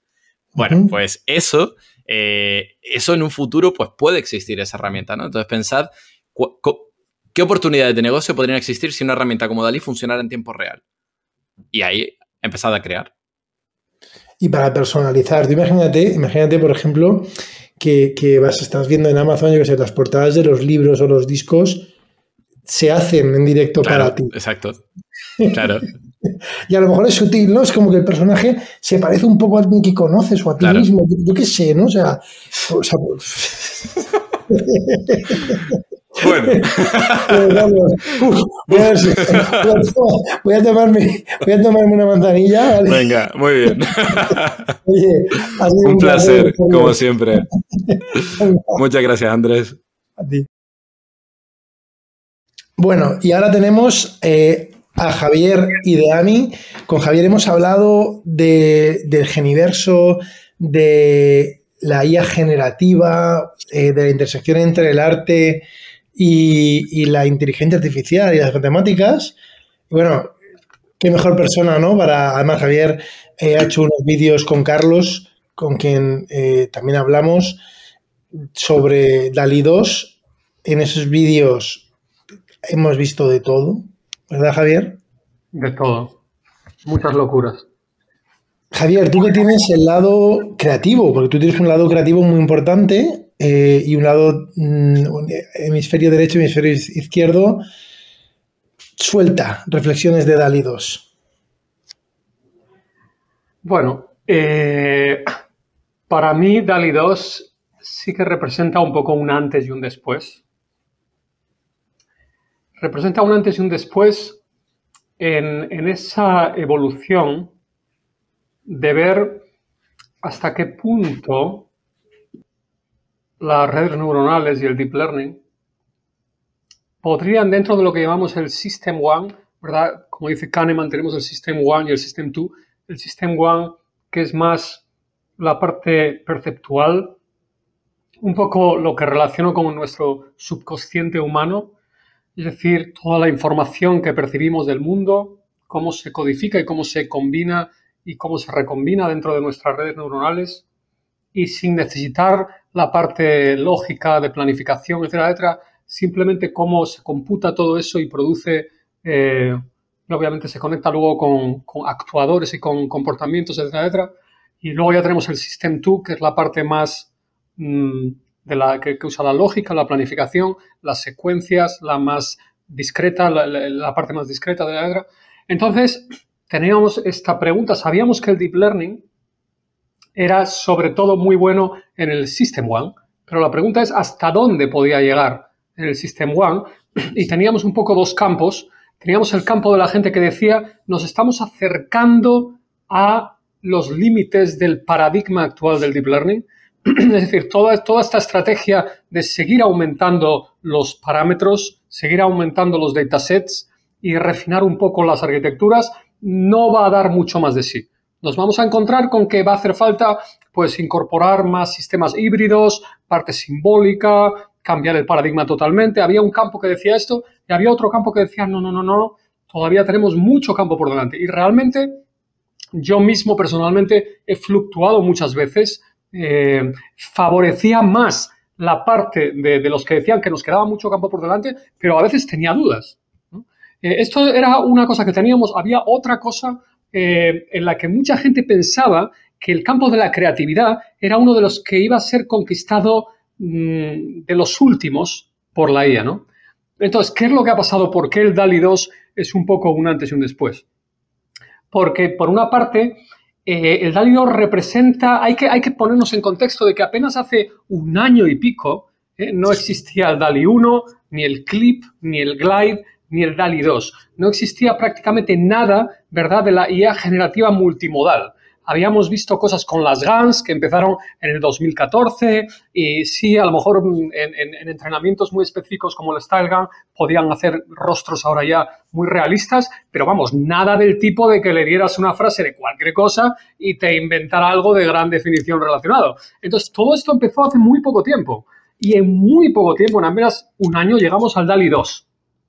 Y entonces, ¿qué es lo que vemos con el DALI 2? O sea, lo que vemos con el DALI 2 es la aparición de una arquitectura multimodal que por lo tanto ya simula más lo que sucede también dentro de nuestra mente humana, donde todos esos impulsos acústicos, verbales y visuales se combinan en espacios latentes, comprimidos, eh, que se interrelacionan entre ellos. Por lo tanto, es multimodal y por primera vez la definición y la diversidad, porque DALI 2 eh, realiza una innovación en la arquitectura, que es una, la parte intermedia, y he publicado hoy una infografía sobre este tema en Twitter, pero la parte intermedia tiene una arquitectura intermedia que es un prior, que se encarga básicamente de predecir la, la, semántica latente de la imagen que se va a construir a partir del latente de texto producido por Clip. Y esta es una innovación que hace que la generación, con el modelo de difusión que viene después, obtenga mucha más diversidad. Los resultados. Entonces vemos por primera vez una generación de alta resolución, 1024 por 1024 píxeles, con mucha diversidad en la generación, que genera muy rápido porque utiliza las arquitecturas de difusión eh, y que, digamos, sobre todo lo que es impresionante es que cualquier cosa que le lances, eh, en los 10 resultados que te da de, cada vez, es muy fácil encontrar uno o dos de ellos que resuelven tu problema. Digamos que te dan una respuesta de alta calidad, ¿no? ¿Y qué es lo que sucede? Que en esta controversia que he explicado antes, el 2 es un antes y un después porque nos muestra que todavía hay mucho camino por delante. O sea, yo creo que, que nos resuelve esa controversia diciéndonos, no, no estamos cerca del muro eh, del paradigma actual. Realmente hemos pegado un acelerón brutal en un año, un año y poco, y nos queda mucho por delante todavía, porque incluso en la arquitectura del DALI 2 vemos que todavía se podría mejorar mucho más. O sea, todavía se pueden pulir cosas en la arquitectura, podemos eh, todavía mejorar muchas cosas en los datasets, etc. Y por primera vez, esto es lo que también es un antes y un después, vemos que los resultados que genera por primera vez en la historia una arquitectura de IA creativa generativa son usables profesionalmente. Ahí voy, ahí voy, Javier, Javier. Entonces, has hablado durante mucho tiempo, digamos, la perspectiva, digamos, de, pues, una persona, casi te diría yo, toda una perspectiva casi de investigación, ¿no? Del deep learning. Pero ahora ponte el, gorro ese, ponte que tú, imagínate que tú te dedicaras profesionalmente a hacer ilustraciones, a hacer fotografía artística, vamos, profesionalmente digamos, por decirlo así, al, aspecto creativo de imagen. Mm, dos preguntas, ¿te impacta o no te impacta y cómo, si es que te impacta? Bien, perfecto. Una gran pregunta porque efectivamente, si tú eres un profesional, si tú eres un diseñador eh, gráfico o, de moda, o trabajas en product design o en videojuegos o lo que sea, toda la IA generativa que había aparecido hasta hoy en día era divertida, era un juguete, pero realmente no tenía ni por resolución, ni por detalle, ni por nada un uso profesional. Pero sí, el DALI 2, la respuesta es que por primera vez obtiene resultados que efectivamente, si yo fuera un diseñador gráfico, si yo fuera un product designer, concept designer, eh, un programador de video, bueno, un trabajador de videojuegos, sí que encontraría un uso profesional, sobre todo en las partes iniciales de prototipado, de exploración conceptual eh, y de creación de una base que luego yo puedo refinar, eh, sí, sin ninguna duda. Y también en fases posteriores, eh, también te permite generar cosas que incluso son usables directamente mm, a nivel profesional, ¿no? Ahora, hay que decir una cosa, los que, los que trabajamos en este campo, si le quieres encontrar las cosquillas, si quieres romper el DALI 2 y le quieres buscar las cosquillas, se las encuentras muy fácilmente, ¿no? Y, y yo mismo tengo aquí una lista eh, de, formas de romper el DALI 2 y de causarle problemas, ¿no? Hacker de la IA, ¿no? Eres un hacker de la IA. Eh, claro, nos convertimos un poco en hackers de la IA generativa, pero la, gran ventaja que tiene, eh, bueno, hemos hablado mucho del prompt engineering, tú me, el otro día me hablaste de, del prompt artisan, del artesano de prompts, que me gusta mucho tu sugerencia. Bueno, pues la, si, si tú haces una buena artesanía de prompts, Y ayer, por ejemplo, con Javi López, eh, que está como totalmente obsesionado con la artesanía de prompts y tal, eh, yo me puedo imaginar en el futuro realmente academias, ¿no? Eh, literalmente disciplinas y asignaturas que sean la ingeniería o la artesanía de prompts, porque cada vez que hacemos una de las sesiones que hemos hecho, realmente nos damos cuenta más y más de la diferencia salvaje que hay. Y, por ejemplo, una cosa muy interesante que nos ha dicho Javi López es que en Patreon tienes gente vendiendo prompts ahora mismo. Sea, hay gente que está vendiendo prompts súper complicados y salvajes, o sea que los prompts mismos se van a hacer súper valiosos, ¿no? Bueno, volviendo a tu pregunta, que sí, si tú combinas eh, una buena habilidad con esa artesanía de prompts, con la calidad que te ofrece la diversidad que te ofrece ahora mismo DALI 2, y sobre todo en las etapas tempranas de estas disciplinas verticales profesionales, le veo un uso muy claro hoy en día ya. Sí. Oye, Javier, ¿sabes que, que OpenAI, eh, eh, los que han sacado DALI 2, eh, previamente sacaron GPT, ¿no? Y GPT-3 es la encarnación de acceso comercial con API de pago, digamos, por uso de GPT. GPT-2 para mí era equivalente a DALI 1, era sorprendente para los que estábamos en el mundillo, pero, pero no usable para nadie, porque realmente era increíble, pero bueno, hacía historias un poco inverosímiles, pero bueno, ahí quedaba. GPT-3 ya empieza a tener casos de uso. Eh, y entonces en GPT-3, por ejemplo, hay casos de uso muy interesantes, como no todos, ¿no? Tú, tú no le puedes pedir, por ejemplo, a GPT-3 que te haga textos fidedignos de muchas cosas porque se lo inventa y es peligroso porque tiene sus sesgos, sus invenciones, etcétera, ¿no?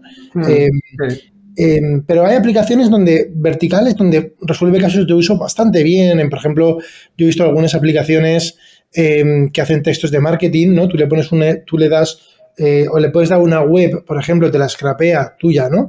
Y te hace nuevas propuestas de copies, o tú pones un nombre de un producto y, una pequeña descripción y se inventa, pues oye, quiero eh, para un anuncio de Facebook o para un anuncio en Twitter, bueno, y te, hace unos textos con las restricciones y limitaciones de esos medios, de Twitter, de Facebook, etcétera, ¿no? De AdWords, lo que sea y funciona muy bien, ¿no? Entonces, eh, yo lo estoy viendo que GPT, GPT-3, pues va, digamos, hay gente probando diferentes escenarios y eh, haciendo startups, haciendo productos y desplegándolos, ¿no? Eh, algo así se espera que ocurra con DALI 2, ¿no? Que eso se supone que en verano habrá una interfaz consumible em, que será de pago, me figuro. ¿tú, ¿tú, podrías hacer como, ¿tienes alguna, mm, no sé, hipótesis, te, te atreverías a apostar por los casos de uso mm, de, DALI 2, que crees que más o menos habrán ciertas, hay oportunidades de hacer una empresa o de atacar un caso de uso particular con DALI 2? Sí, totalmente. Eh, efectivamente, nosotros aquí hace ya varias semanas nos encontramos en persona con, Sam Altman, ¿no? Eh, y, y, un poco por anticipado nos contó un poco toda la locura que se iba a formar y efectivamente alrededor del verano seguramente activarán la API comercial y sí, casos de uso del DALI 2, hay algunos muy obvios, eh, como es el stock images, obviamente. Es decir, la gente que necesite eh, imágenes para usar en sus newsletters, en sus blogs, en presentaciones, en cualquier tipo de uso profesional, tenemos que darnos cuenta de que eh, ahora con DALI 2 vamos a poder pedir imágenes inverosímiles, cosas que son imposibles, cosas que no existen, cosas que jamás podrías encontrar en una librería de stock actual. Entonces, eh, Stock Images va a ser ciertamente un campo seguro. Después, eh, vamos a ver ciertamente en diseño de producto y, los concept designers. Es decir, todos los profesionales que tienen que hacer brainstorming de idea eh, y básicamente mm, crear muchas propuestas diferentes de un nuevo tipo de producto o etcétera, etcétera. Ahí lo vamos a ver también. hay otra cosa, por ejemplo, que probamos ayer que fue, ayer probamos en la sesión con Victoriano y Javi López, probamos dos eh, mujeres como discutiendo, ¿no? Y entonces, la, digamos, el plano cinematográfico de estas mujeres en un plano eh, americano, en un plano cercano, en un plano contrapicado desde abajo, vistas desde una ventana desde fuera, vistas desde un helicóptero, etc. Entonces, eh, para, también para la creación audiovisual, cinematográfica, para los storyboards, para planificar secuencias, tomas, también para esto es muy interesante. Mm, eh, ¿Qué más? ¿Qué más? ¿Qué más? Ciertamente brainstorming, de nuevo, o sea, cualquier tarea de, búsqueda de ideas visualmente lo vamos a tener ahí. Ah, bueno, por supuesto, para la moda también, eh, hemos hecho también pruebas, ¿verdad? Tú puedes coger un maniquí, ¿no? Y con el in-painting de DALI 2, eh, vestirlo literalmente, ese maniquí, con diferentes estilos y combinaciones de ropa, con mezclas inverosímiles también. Eh, lo vamos a tener ahí también, eh, la moda, en la moda. Mm, la, skill del inpainting que puedes hacer con DALI 2, que puedes editar imágenes, eh, habría que pensar para qué utilidades se usará, pero yo he, yo he hecho pruebas con el inpainting que las voy a soltar pronto, que no han estado en estas sesiones, muy espectaculares ayer mismo por la noche. que cuanto más lo usas, más lo entiendes también, ¿no? Sí. ¿Qué más vamos a poder ver, no? Pero esas son un poco las más obvias inicialmente. Javier, ¿qué crees que tendrá DALI, DALI 3? Bueno, hay una cosa muy importante en la, con la que DALI tiene problemas hoy en día, que es el texto. O sea, no está, no está entrenada para producir texto y, por ejemplo, tú le puedes pedir un logo eh, o incluso el diseño de una web y te hace un, logos muy guapos, pero te pone letras sin sentido por ahí, ¿no? Entonces, eh, va a ser algo muy importante para las futuras versiones del DALI, mm, que incorporen un poco la parte de texto, ¿no? que mejoren esa parte, Eso va a ser súper importante. Después los rostros. Eh, DALI 2, si tú le pides el rostro de una persona, en los 10 resultados es posible que tengas uno o dos donde la, la cara te aparezca bien, bien, pero muy fácil que tengas 8 o 9 donde tenga alguna deformación o alguna cosa. Aún así las hace mucho mejor que antes, muchísimo mejor que antes, pero es muy fácil que tengan algún problema, ¿no? Entonces, eh, eh, es la última frontera, ¿no? De lo más sensible que somos, somos súper sensibles a los rostros, entonces eh, mejorar esa parte más todavía es muy importante. luego también los temas de, de, composición y de contar, ¿no? Dali tiene problemas a veces si le pides dos o tres cosas de algo, te las hace bien, pero si le pides seis o siete empieza a tener problemas y te pone el número incorrecto. Si le pones componer muchas cosas diferentes en una estructura o algo, planificar alguna cosa, también tiene problemas. Entonces esa parte que ya empieza a irse hacia el dominio más del System 2, ¿no? Eh, ahí vamos a ver seguramente evoluciones arquitectónicas en las próximas versiones del DALI 2. Sí, eso, eso son un poco... Es un poco las cosas más... Eh, tenemos también que DALI tiene problemas con las negaciones, también, eh, que con otras arquitecturas no hay tantos problemas. Y esto es importante también, cuando quieres decirle no quiero que haya tal cosa, ¿no? Entonces, esto también tendrá que mejorarse.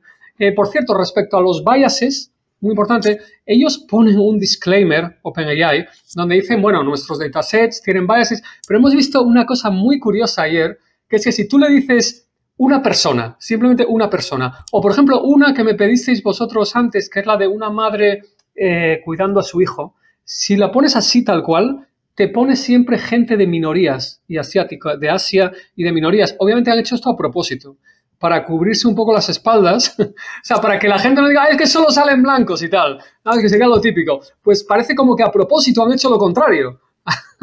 a propósito, es muy curioso. Pones una persona y no sale ni un blanco, básicamente. Interesante. Oye, eh, no, no, me parece increíble. Yo, Javier, te quería hacer un par de reflexiones a ver qué opinas. Eh. Mira, una es eh, sobre System 1 y System 2, para que vamos a repasar, incluso yo mismo. System 1 son cosas que hacemos sin esfuerzo mental y, digamos, como reflejo. Son casi yo diría casi que hacemos subconscientemente, ¿no? Cuando, sí, correcto. cuando ya sabes, cuando tú andas y ya sabes andar, pues andas sin pensar, ¿no? Conducir y ya sabes conducir, conduces sin pensar, o ver a, o, ver a alguien que, reconoces, pum, es instantáneo. Tu cerebro lo tiene, digamos, ya como programado, ¿no? Está ahí. Yo, yo me imagino que en mi cerebro pues tendré zonas ahí de, de una red neuronal en alguna zona, ¡pum! que ya está como optimizada directa, ¿no? Eh, y, el, sistema 2, eh, mm, estos son temas conceptuales, no es que exista un sistema 1 físicamente en un lado y un sistema 2 físicamente en otro, otro color. Esto no es así, esto es una, una, eh, una caracterización ¿no? de dos, dos, tipos de funcionamiento. Y el sistema 2 son cosas, digamos, que requieren mucho esfuerzo, que te pones a pensar, ¿no? Es como es más lento. y puede ser lo mismo, conducir cuando estás aprendiendo es un sistema 2. Y estás ahí sufriendo al principio, cuando estás aprendiendo, ¿no? En muchas cosas. O cuando estás haciendo algo que nunca has hecho, pues suele ser eh, un sistema 2. Yo, por ejemplo, me gusta mucho pensar esta metáfora porque pienso el ajedrez, ¿vale? El ajedrez, em, cuando estás aprendiendo a jugar al ajedrez, incluso las jugadas muy sencillas, tú las piensas con sistema 2. Estás como simulando en tu cabeza todo lo que va a pasar, como desacordar, desacordar, ¿no? Y a lo mejor a cabo de un mes de jugar y haber descansado y dormido, tu cerebro, digamos que pasa esas tareas de sistema 2 a sistema 1 y, se, y se, digamos, se convierten en, muy rápidas y muy directas, ¿no? Em, a mí es una reflexión que, que hago en directo. ¿eh? Ahora, eh, Javier, lo estaba pensando, digo, bueno, claro, la diferencia, estos sistemas ahora mismo funcionan bien en sistema, mm, o sea, eh, históricamente, ¿no? El deep learning estaba funcionando muy bien en tareas de sistema 1, pero el motivo quizá es porque le estamos entrenando de una manera eh, supervisada, significa con los pares, ¿no? O sea, con todos los ejemplos. Digamos que esto es capaz de, imaginarse, digamos, un gato eh, buceando, bajando una escalera subiendo una escalera porque ha visto un gato, porque ha visto una escalera, porque ha visto tal y puede hacer, y, ha visto mezclas de cosas, ¿no? Entonces, y, ha sido tal la escala, que esto ya no cabría en nuestro cerebro, de entrenamiento, ¿vale? Que no es que, es que realmente es mejor haciendo sistema 1. Creo que es importante, ¿eh? porque me parece que, eh, son cosas que parecen de sistema 2 en algunas cosas, pero me parece que parecen de sistema 2 porque le hemos metido tanto ejemplo que le hemos forzado a sistema 1. Eso es una reflexión, ¿eh? Así Tengo ahí que decir cosas, sí, sí, cuando termine yo bueno, eso es, metafísica, no tiene ninguna... No, es que tocas muchísimos temas interesantísimos, ¿no? O sea, lo primero, como he comentado ya muchas veces, yo llamo a esta nueva era en la que entramos la era del super subconsciente, ¿no? Eh, porque eso, nosotros como creativos, es como si tuviéramos esta olla que absorbe todo lo que nos rodea y ahí se combinan, recombinan y de esas combinaciones a la mente consciente, ¡pum!, se nos ocurren ideas y cosas. Y ahora es como si nos ponemos un traje de Iron Man ¿verdad? Que nos da superpoderes. Es como si algo amplifica nuestro subconsciente, nuestra olla subconsciente, y vamos a poder ponernos diferentes trajes de Iron Man que nos van a amplificar esa olla subconsciente en diferentes direcciones, la era del super subconsciente. Entonces, ¿qué es lo que sucede ahora? Que dices una cosa interesantísima. Hay todas estas investigaciones que nos dicen que cada día, como seres humanos, tomamos unas 30.000 decisiones, pero de esas 30.000 decisiones somos conscientes de apenas un 0. no sé qué por ciento.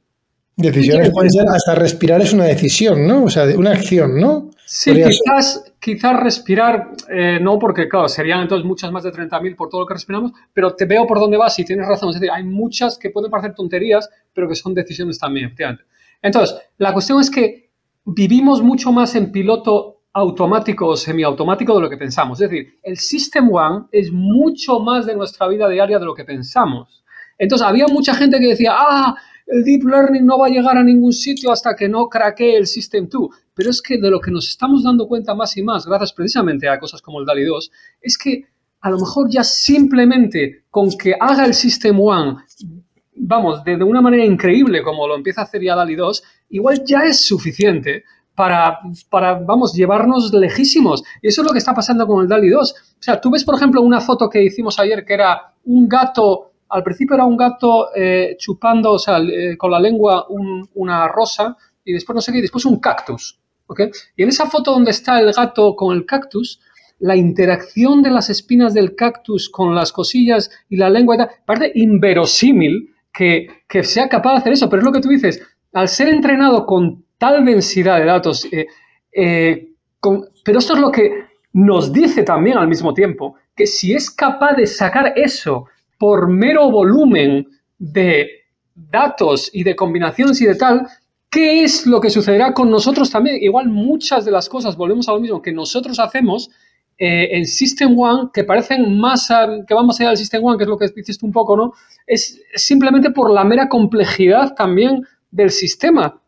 y luego también, por ejemplo, muy interesante cuando haces el inpainting con DALI 2, y tienes una calle con el sol viniendo de una dirección y algo por ahí, y de repente haces un inpainting y pones un oso en un sitio y ves que las sombras de la luz y la iluminación las hace perfectas que coincidan con el resto de la, de la foto. Y dices, joder, es que parece que ha entendido la iluminación.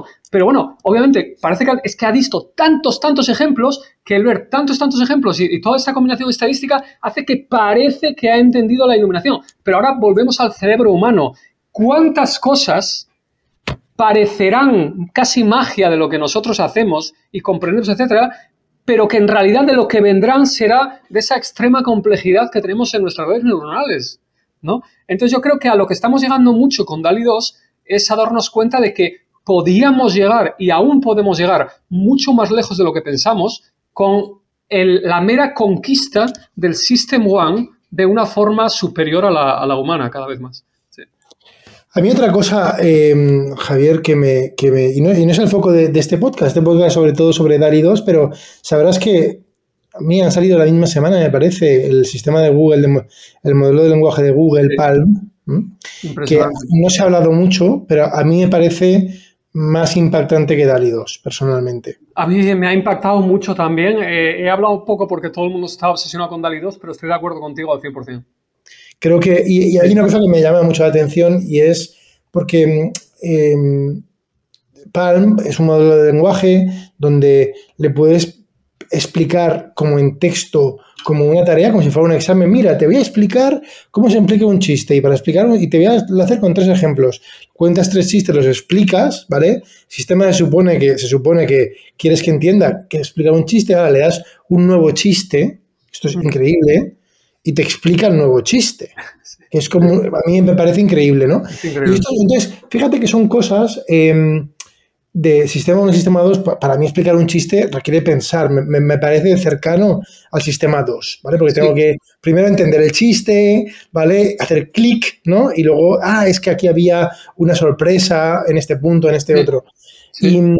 Y, lo que, y lo que ocurre a mí me parece que, fíjate que hay una cosa del sistema 2, que es el sistema 2, al menos para mí, eh, uno le da vueltas a una cosa muchas veces. Es como si tuviéramos una función en la cabeza que vas iterando, eh, si fuéramos un ordenador, ¿no? Le das dando vueltas, lo vas ejecutando un montón de veces, como que mm, mm, va hasta que encaje algo, clic, y cuando encaja algo has terminado de computar. a lo mejor si estás, eh, no estás así muy, muy dispuesto, pues igual lo dejas, pero si, te dedicas tiempo a pensar, das con una respuesta y entonces lo dices, ¿no? Es como que hay un tiempo, estos los niños pequeños, ¿no? Están ahí con la cabeza, se ponen las manos en la cabeza, ahí como que te calienta, ¿no? Sistema 2, ¿no? Lo que la sensación que me da, yo creo, tú sabes, este concepto en programación, ¿no? Cuando tienes un bucle, ¿no? Un bucle que le das por mil, o sea, cien iteraciones, ¿no? O sea, a lo mejor en nuestra cabeza tenemos una red de pensar y le damos 100 vueltas, o sea, ejecutamos ese circuito neuronal 100 veces porque hay un coste energético alto y a lo mejor si encontramos la respuesta antes, paramos, ya la hemos encontrado, si, si hemos llegado a 100, pues nos cansamos y, oye, no lo sé, estoy cansado. Si eres un niño más pequeño, no quiero, profesora, lo que sea, no, profesor. El combustible es limitado. El combustible es limitado, ¿no? Me da la sensación, y esto es una sensación, que, que estas redes ahora mismo además las van haciendo más profundas, me da la sensación que están desenrollando eh, el bucle neuronal de iteraciones y lo que para nosotros requiere un sistema 2, porque hemos de dar 100 vueltas, estas capas contra estas redes de transformes que pueden tener 200 capas de profundidad, sí. E, equivalente a lo mejor es una red de 20 capas que tiene el cerebro humano, imaginémonos, que, que serán más, ¿eh? pero pongo por, de forma relativa, y a lo mejor está desenredada 10 veces, ¿no? O sea, me da la sensación, porque, porque el, el, DALI 2, igual que Palm, mm, a veces parece que hacen cosas de sistema 2, y es que a lo mejor el sistema 2 simplemente es eh, el sistema 1 iterado muchas veces desenrollado. Muy interesante esa reflexión, no la había oído. No, no has oído porque se me ocurrió ayer. me gusta, me gusta. Es muy interesante porque realmente, tú lo has dicho, nadie sabe qué carajo es el System 2 realmente. O sea, son todo elucubraciones y metáforas, etcétera. No, no hay una caja que efectivamente en el cerebro, como dices tú, donde... Sí, pues muy interesante. Eh, eh, yo lo, efectivamente, yo tiendo a... Cada vez vemos, ¿no? Con DALI 2 y con el PAN, que a mí también me ha impresionado mucho. Además, el PAN intenta usar el lenguaje como nexo de unión entre diferentes modalidades. Es, fascinante. Cada vez más eh, se empiezan a, acercar más a, digamos, a algunos principios de nuestro cerebro y tal. Entonces, sí, cada vez empiezo a ver, empezamos a ver en, en, la forma en la que se computa el System One en las redes, empezamos a ver cosas aparecer que, como dices tú, recuerdan al System 2, ¿no? Y, las vemos aquí y allá, y aquí sacar la cabeza, asomarla, como dices tú, con lo de los chistes y tal. Y es como que, casi como que da cosa, ¿no? Como dices, uh, pero eso parece System 2 y tal. Y entonces, efectivamente, a mí también me hace pensar, no, no en el, ángulo que tú acabas de sacar, que no lo había oído, pero me hace pensar de, de joder, ¿y si hay parte de eso del System 2 que no es más que, como dices tú, el System One, pero de, de, otra manera, o sea, puesto o iterado de otra manera, como dices tú, eh, efectivamente, por ahí podría haber algo. Una reflexión muy interesante.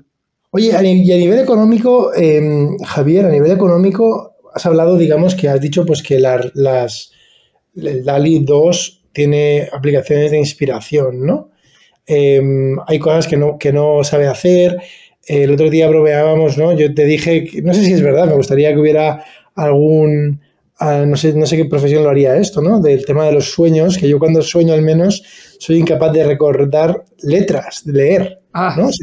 tengo como nubes así como raras. Y me recuerdo un poco a, a DALI 2, que es incapaz de escribir bien, de textos coherentes, ¿no? Es verdad, es verdad. Sí, sí, Los sueños. Entonces, la, la- la gran ventaja, fijaros que me hace mucha gracia porque se habla muchas veces del deep learning, que es una caja negra, etcétera. Digo, mira, este es un ejemplo perfecto.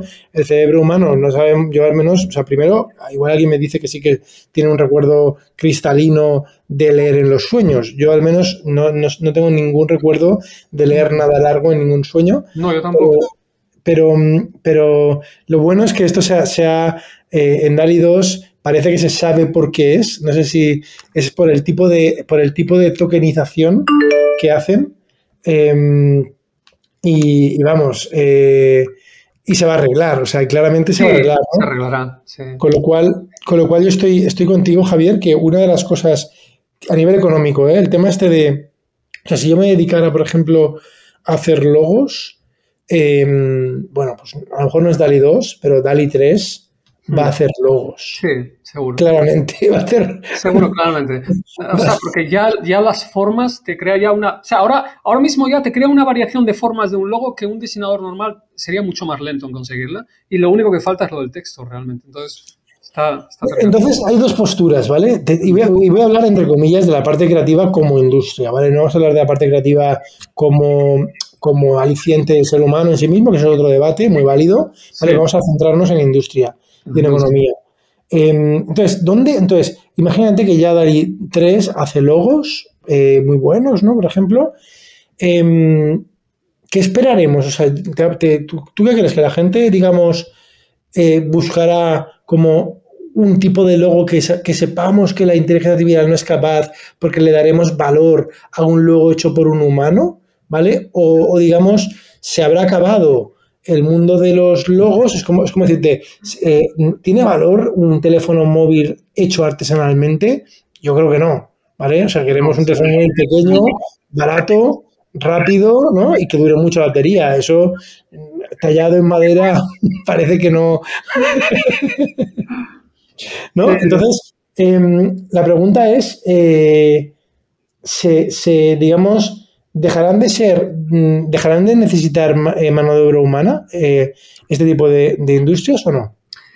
No, es una gran pregunta. Yo creo que eh, alguna pista sobre la respuesta la empezamos a ver en, en- un poco lo que nos comentaba Javi López de la gente que vende los prompts y, lo que está pasando con el lío de los prompts, ¿no? Es decir, yo creo que es, efectivamente muchas, muchas skills de System One exploratorias, como intentar generar una gran diversidad de, pues eso, de formas de logos o cosas así, eventualmente va a arrasar, la IA generativa va a arrasar en esa parte y, va a ser absurdo intentar tú ponerte a generar esas variaciones cuando la IA generativa te da 2.000 opciones en, en un minuto, ¿no? Eh, entonces, lo que vamos a ver, yo creo, va a ser al profesional mm, volver a una, es decir, moverse a una posición más ejecutiva en todo este proceso creativo, Eh, y es toda esa parte de, guiar, realmente de guiar y de coordinar a esta, yo siempre he puesto esta analogía del adolescente, que la IA generativa ahora mismo es como un adolescente alocado, genio creativo, eh, poco a poco este adolescente va a empezar a hacerse más mayor, más adulto, eh, pero va a seguir requiriendo esta supervisión. Entonces yo creo que el profesional que hoy en día hace logos va a seguir siendo profesional que va a hacer logos, pero va a tener este super traje de Iron Man, esta, este super subconsciente, esta super IA generativa, que le va a generar pues cientos de variaciones muy rápidas con gran calidad, etcétera, etcétera. Pero, ¿qué es lo que sucede? ¿Qué es lo que hay detrás de un gran logo? ¿Y qué, hay- qué es lo que hay detrás de un gran profesional? ¿Y qué es lo que hay detrás de un gran artista? Es el storytelling, es la historia, es el background, es la narrativa, es la vida de una persona, es la vida de- del producto, es la- la- el significado del producto. Toda esa parte es eh, la que va a sobrevivir y es la que va a hacer que un profesional siga teniendo prestigio y, sea solicitado. Entonces, un profesional de logos va a utilizar eh, pues ese traje de Iron Man para generar las variaciones, pero él va a ser el encargado de eh, guiarlo con los prompts adecuados, de hacer la selección, a lo mejor de, refinarlo, de conducirlo, de comunicarlo, etcétera, ¿no? Y esa parte todavía va a estar muchos años.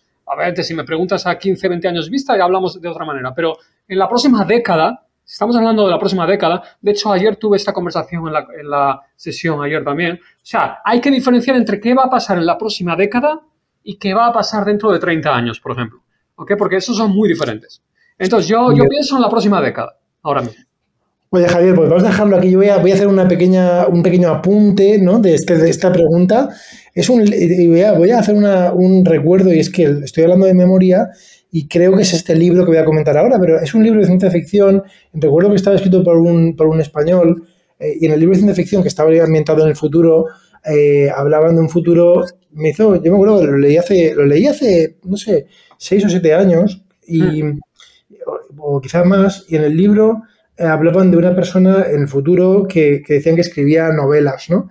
Y estaba hablando con una persona, y lo tenía como un poco como medio en secreto, ¿no? no lo, y decía, porque cuando lo comentaba con un amigo o con alguien, decían, pero bueno, ¿cómo se te ocurre escribir novelas? Si ya las novelas las escriben mejor los ordenadores que las personas. Y, o sea, ¿a quién se le ocurre? ¿no? Es como, eh, yo siempre pongo el ejemplo de la raíz cuadrada. O sea, si tú me ves a mí en un papel haciendo una raíz cuadrada, dirás, ¿pero qué estás haciendo, Andrés? ¿Por qué haces una raíz cuadrada? Cuando una calculadora la hace, ¿no? Entonces, claro, claro, claro. o sea, es como, ¿qué, sentido tiene escribir? Yo recuerdo, Javier, yo recuerdo, creo que el libro era em, eh, una novela, a mí me encantó, de ciencia ficción, que se llamaba La mirada de las furias, em, de ciencia ficción, ¿eh? ¿eh? La mirada de las furias, creo que es este, igual no lo es. Em, y en este libro, eh, ya digo, estaba ambientado en el futuro y tal, y, y, cuando lo leí dije, Buah, digo, claro, el autor es de ciencia ficción y proyecta igual esto de que un ordenador escribe una novela mm, coherente y mejor que las de las personas, como hace la teletransportación a otra galaxia, ¿no? O sea, para, para mí, en mi cabeza, esas dos cosas estaban igual de lejos. y ahora no. Ahora no, estoy de acuerdo, ese es el cambio, ese es el antes y el después. Sí, sí, sí. Bueno, si te parece, más, Javier. Eh, no, que a mí me gusta también, en, base a lo que has dicho ahora, y una cosa que tú y yo hablamos recientemente y que me la dijiste que me gustó mucho, que para toda la gente que escucha y que, que eso, que les entre un poco de cosa de qué va a pasar con la creatividad humana y tal, ¿no? Creo que también, eh, tú esto me lo has contado y estoy totalmente de acuerdo, ¿no? Que al final el ejercicio de la creatividad para los seres humanos es algo muy beneficioso para nuestro crecimiento personal, bueno, para nuestro espíritu, para nuestro alma eh, para la conexión con los demás, para la exploración interna, etc. Y eso nunca va a cambiar. O sea, da igual que la IA generativa vaya a ser el super subconsciente, que sea muchísimo más potente que el nuestro, da igual. El ejercicio de la exploración de nuestro propio subconsciente va a seguir siendo igual de beneficioso para el ser humano eh, y profesionalmente también, lo que he comentado antes. Nosotros vamos a seguir en la próxima década eh, ejerciendo, simplemente poniéndonos estos trajes poderosos de Iron Man del super subconsciente pero eh, dirigiéndolos nosotros eh, y manteniendo no solo muchas de estas actividades, sino, también lo he dicho ayer, van a surgir, por supuesto, nuevos tipos de actividades y dedicaciones que son difíciles de predecir en los próximos años, por supuesto. Yo, yo Javier, mira, ahora hablando contigo de, con esto, pienso, eh, estoy seguro que, que, bueno, a ti también, supongo, a veces, pues, tienes que dar una charla a, gente joven, ¿no?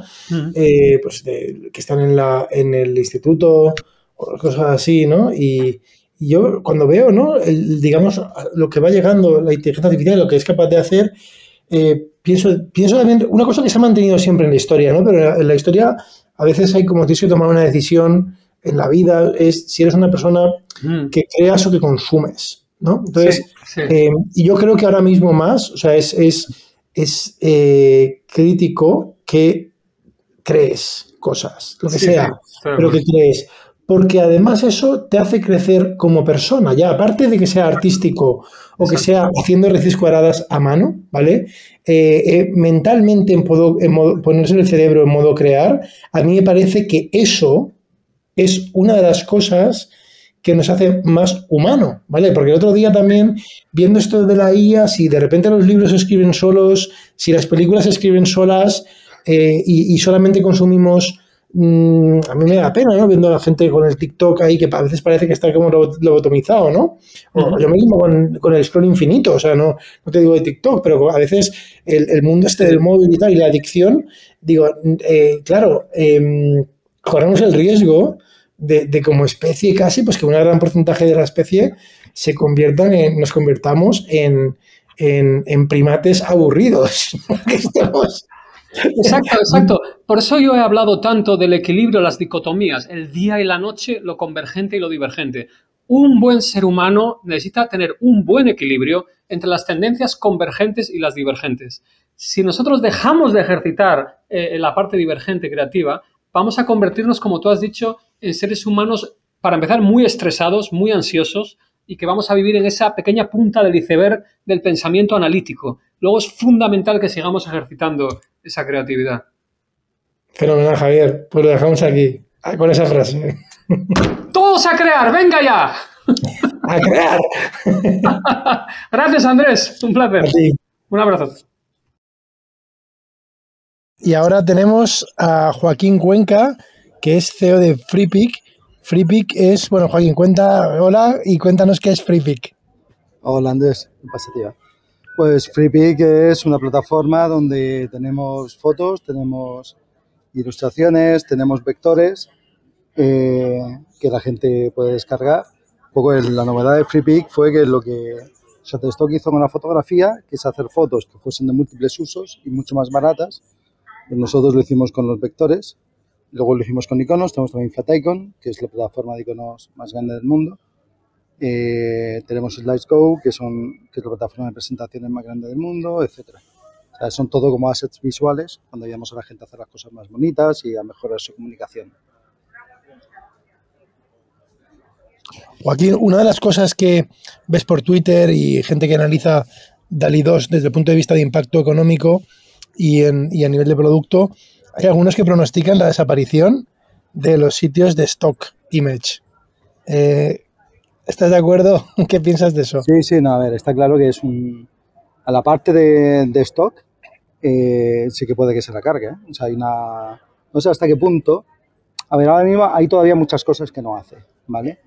Hay muchas que no hace, pero joder, pero ha saltado la, la gran barrera que era demostrar creatividad para hacer algo, ¿vale? Eso era como el, la gran separación que había y ese se ha saltado. Entonces quedan todavía, pues no genera cosas en vectorial, no hace bien los textos o los textos los, los pinta, pero no, no, pinta bien las letras, no entiende las letras cómo van. Eh, entonces todavía si tú quieres una imagen que quieres editar, ¿vale? Pues todavía no es válido, es parte de lo que hay en stock. Y, y luego, tío, queda por ver hasta qué punto el conjunto de imágenes que se pueden describir con una frase es el total o es parte del total. Eh, pero como digo, a mí me parece un avance enorme. Es ha saltado una, gran barrera y al menos aquellas imágenes que tengan una descripción clara con texto, sí que veo un futuro donde eh, Dalí forme la base o algo similar de al menos inspiración. Algo que me ha parecido muy curioso es que mis diseñadores, mis ilustradores, querían acceso a Dalí. Yo pensaba que iba a ser para que hiciese la ilustración, de hecho, lo quieren para generar ideas, para ver cómo enfocar conceptos que son difíciles. ¿Vale? Entonces, es, eh, lo estuvimos hablando, tío, el otro día puse un ejemplo eh, de que cuando estaba la química incipiente, ¿vale? Había una gran división entre química orgánica e inorgánica. La química orgánica se percibía como la vida, ¿sabes? Entonces, tiene un elemento mágico ahí que había una gran barrera, ¿vale? No se pensaba que fuese posible pasar de química inorgánica, filtrando, haciendo tal, tal, llegando a llegar a química orgánica. Y llega un tío y descubre la, urea, ¿vale? Sintetizando y no conseguía ver ninguna diferencia. Y dices que es lo mismo. Entonces ahí saltó una gran barrera que, coño, pues no había nada mágico. ¿Vale? Pues con la, con la creatividad, y creo que va a pasar lo mismo con la conciencia y varias cosas que no entendemos eh, y que esto está haciendo saltar. ¿Vale? Estás viendo cosas que, son creativas, no tiene tu nombre. ¿Vale? No sé, yo creo que ha saltado una que esto es, un, esto es un avance espectacular. Entonces, dices que los diseñadores de FreePick ahora mismo están pidiendo FreePick para coger ideas. Además de eso, que evidentemente FreePick será de los primeros ¿no? en acceder al API, me imagino que habráis pedido ya acceso. Eh, además de eso, ¿qué otras cosas está haciendo FreePick en inteligencia artificial que puedas contar? Sí, mira, hoy en día el equipo que tenemos de inteligencia artificial está con tareas eh, que yo diría que son de todavía de un paso atrás, ¿vale? O sea, estamos en tareas de eh, mejorar el buscador, estamos entendiendo mejor las imágenes que tenemos para que cuando el usuario busque algo, de verdad darle lo que está buscando, ¿vale? Que es, que es algo súper útil. Eh, algo en lo que me quiero meter ahora más a fondo es en el tema de, generación y usar eh, nuestra base de datos para inspirar nuevos estilos. O sea, al final, Bueno, algo que tiene DALI todavía es un, es un punto, una debilidad que tiene todavía, es que está muy claramente inspirado en otros estilos que otras personas han creado, ¿vale? Entonces, eh, bueno, aquí eh, vamos a que tirar imaginación. Creo que gran parte de la misión de un diseñador va a ser encontrar formas nuevas de comunicarse, encontrar, igual que la fotografía dio lugar a un arte más abstracto, creo que aquí hay que dar un paso más todavía, ¿vale? Claro, ahora pensándolo, a lo mejor cuando, cuando se inventó la fotografía nunca lo había pensado, ¿no? Había que, podía pensar, pues que desaparecía la pintura, ¿no? Podrías pensar... No, ya totalmente. Eh, y, lo que hace es que la cambia. O sea, la pintura llevaba siglos evolucionando hacia un hiperrealismo y todo el avance era tintas mejores, que aguantasen más, que permitiesen reflejar mejor lo que se veía, mm, poner ese tonito de pero me está mirando así, no sé qué, ¿vale? Era, un hoyo que iba hacia el hiperrealismo cada vez más, estaba ya en su cenit. Y la fotografía lo manda toda la mierda. Y fue un, ok, chicos, hay que hacer otra cosa. ¿Vale? Tenemos que inventarnos. O sea, aquí pasa un poco lo mismo, ¿eh? O sea, yo al menos lo veo claro hoy y, puede... No, sé si llegará... Es posible que llegue a un punto de abstracción todavía mayor que tiene hoy, ¿vale? Que no sé, que ya empieza a jugar con pisos de todo tipo y se le vaya la olla todavía más. Pero creo que vamos a tener que encontrar el, el, el cómo, no sé, nuevos estilos que, cuajen bien con un humano, ¿vale? Y que no estén todavía explorados. Oye, eh, DALI 2 ha sido creado por OpenAI y, y, OpenAI habrá invertido un montón de dinero, me imagino, ¿no? En, en tener a la gente el talento mejor de inteligencia artificial, luego entrenar los modelos Luego, sin embargo, eh, ha pasado con GPT-3, ¿no? Que salen en versiones parecidas, libres, ¿no? Parecidas, quizá no tan buenas. hay una diferencia a lo mejor de 9 o de 12 meses. ¿Tendría sentido para una empresa como FreePic hacer su propio DALI 2? Hombre, creo que tiene sentido al menos, al menos entrenarlo con nuestros estilos. Eh, si te fijas, hay, hay prompts que depende todavía mucho de, de la imaginación del que escribe el sacar cosas chulas, ¿vale? Eh, entonces, no sé, creo que se puede dar una interfaz eh, un poco más adaptada a gente que venga sin idea preconcebida. Y de nuevo, eh, puede que haya todavía una gran librería de, imágenes donde que la gente no sepa expresar con palabras, ¿vaya Que, vaya más de, navegar, serendipity, y cuando lo ves, lo ves. Y dices, es eso lo que quería, pero no sabes expresarlo, ¿vale? No sé hasta qué punto... Hasta, hasta qué punto tiene sentido que una empresa como Flippy invierta en desarrollar algo como, como DALI 2 es lo que tú dices, ¿vale? Hoy en día la inversión en estado del arte, en AI, puede que solo tenga sentido para las súper grandes, ¿vale? Porque al final es que lo que ganas son seis meses, nueve meses con el estado del arte en open source, ¿vale? O sea, ahora mismo eh, nosotros lo que hacemos es coger el estado del arte en open source y eh, afinarlo para nuestras necesidades, ¿vale? Hacer entrenamientos, hacer microtrainings y tal con nuestros datos para mejorarlo para nuestro caso de uso. Y creo que en el futuro cercano vamos a seguir así, pero puede que haya nuevas direcciones, no sé, es posible que, que, haya muchas opciones, ¿vale? Y que OpenAI eso esté explorando un poco la más mainstream. a nosotros nos interesa ir por una más ajustada a nosotros y de más tiempo. Entonces, probablemente por ahí vaya el desarrollo de lo que haga, lo que haga el equipo. Interesante. Oye, Joaquín, ha sido un placer y nada, te convocaré otra vez para DALI 3 o, o antes. Encantado. Espero que sea en un par de años al menos. Un placer. Tío, un abrazo. Chao. Tenemos a Miguel Ángel Román del Instituto de Inteligencia Artificial. ¿Qué tal, Miguel Ángel? Hola, Andrés, ¿qué tal? Muy bien. Muy bien. Miguel Ángel, vamos a hablar de DALI 2. Eh, DALI 2, eh, ya hemos hablado con Carlos Santana, hemos hablado con Javier Ideami, hemos hablado con Joaquín Cuenca, tenemos muchas perspectivas. Vamos a terminar eh, con la tuya, que es de, a nivel muy transversal, ¿no? Lo primero, desde, desde tu posición en el Instituto de Inteligencia Artificial, ¿qué crees que consideras que DALI 2 es una amenaza o una oportunidad en el mundo, digamos, de la generación artística, de stock o de fotografía? Muy bien, pues yo, yo efectivamente creo que es una oportunidad, ¿no? Eh, cualquier herramienta que ayude a un diseñador gráfico a, ser más prolífico, como creo que, ayuda a Dalí, yo creo que es, eh, va en mejora del sector, ¿no? Eh, muchas veces hemos visto como eh, una tecnología que abarata el coste para hacer cualquier cosa, por ejemplo, en este caso para el diseño gráfico, como provoca pues, una explosión de, pues, más trabajos en ese sentido. Todas las empresas, de pronto se, abarata el coste de hacer diseño gráfico, todas las empresas quieren hacer diseño gráfico y, por lo tanto puede ser una ventaja para, para, que este campo crezca ¿no? y que todas las empresas accedan o mejoren sus prestaciones de diseño gráfico. ¿no? Entonces yo lo veo como una oportunidad evidentemente eh, va a cambiar, va a cambiar la forma de hacer diseño gráfico, ¿no? Porque se une una herramienta súper potente que hasta ahora no teníamos y van a tener que cambiar las reglas del juego.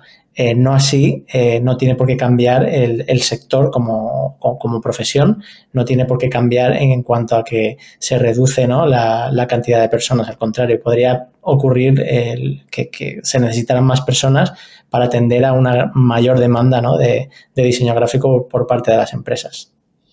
Miguel Ángel, en el, Instituto de Inteligencia Artificial, ya ha salido en el podcast, hacemos el máster en inteligencia artificial, máster ejecutivo en inteligencia artificial y por nuestro máster ya han pasado, yo diría que casi 200 alumnos, eh, entre los cuales han pasado agencias de publicidad. Entonces, vamos a poner el, en base a la interacción que, o a la sensación, ¿no? Y cuando les hemos presentado DALI 2, ¿cómo crees tú que afectará a una agencia de publicidad, DALI 2? Bueno, eh, yo, yo soy de los que opinan que DALI 2 eh, es un paso súper importante, ¿vale? Pero todavía no sustituye, por ejemplo, el, el, trabajo de un diseñador gráfico a día de hoy directamente, ¿vale? La resolución que tiene es de 1024 por 1024, con lo cual ya es una resolución pues, bastante interesante se puede utilizar para muchos medios. Sin embargo, eh, ahora mismo el diseño gráfico creo que todavía requiere de, mucha más resolución. ¿no? Eh, aún así, eh, es una herramienta muy interesante que puede cambiar toda, toda esta industria para, por ejemplo, para inspirar, ¿no? Para inspirar nuevas ideas, ¿no? Porque una cosa muy potente de DALI es que puedes combinar dos conceptos y él, lo genera de una forma bastante eh, coherente, ¿no? Eh, con lo cual puede servir para inspirar eh, agencias de publicidad, en este caso, o diseñadores gráficos de todo tipo, para generar nuevas ideas, ¿no? Yo lo veo un poco de momento sobre, sobre por ahí. Evidentemente esto va a evolucionar, cada vez se hará más potente y mm, probablemente en el futuro mm, podrá diseñar directamente lo que ya se utilice, ¿no? Luego hay, hay otra parte muy importante de, DALI 2 que es la edición, ¿no? Tú generas una imagen o, partes de una imagen ya existente y te permite eh, sombrear zonas o elegir zonas donde quieres que te vuelva a generar eh, en base a otro texto, ¿no? Eh, y esto también lo veo una herramienta súper potente para, para, para, para, este entorno, ¿no? Para poder mejorar ideas, o sea, no solo inspirar, sino poder mejorar una idea que hayas creado eh, en base a, nuevos elementos. Esto eh, me parecen formas muy buenas, ¿no? De, formas de una persona, digamos, de creatividad, ¿no? De ilustración para utilizar DALI 2, que es para generar ideas, etcétera. Como dices, todavía hay limitaciones. Pero, ¿qué pasaría? Entonces, esto es, digamos, para ilustración, ¿no? Por así decir. Pero hay otra. DALI 2 es capaz de hacer tanto ilustraciones como fotografías. ¿Qué pasa ahora si eres fotógrafo? ¿Vale? Porque ahí ya no está tan claro quizá. Sí, bueno, todo el mundo está acostumbrado a ir a, estas, estas páginas web de, imágenes, ¿no? De, muchas de ellas son incluso gratuitas, ¿no? Hechas por muchos fotógrafos eh, para utilizar en una web o para utilizar eh, pues, en cualquier eh, trabajo que requiera pues una, una idea gráfica, ¿no?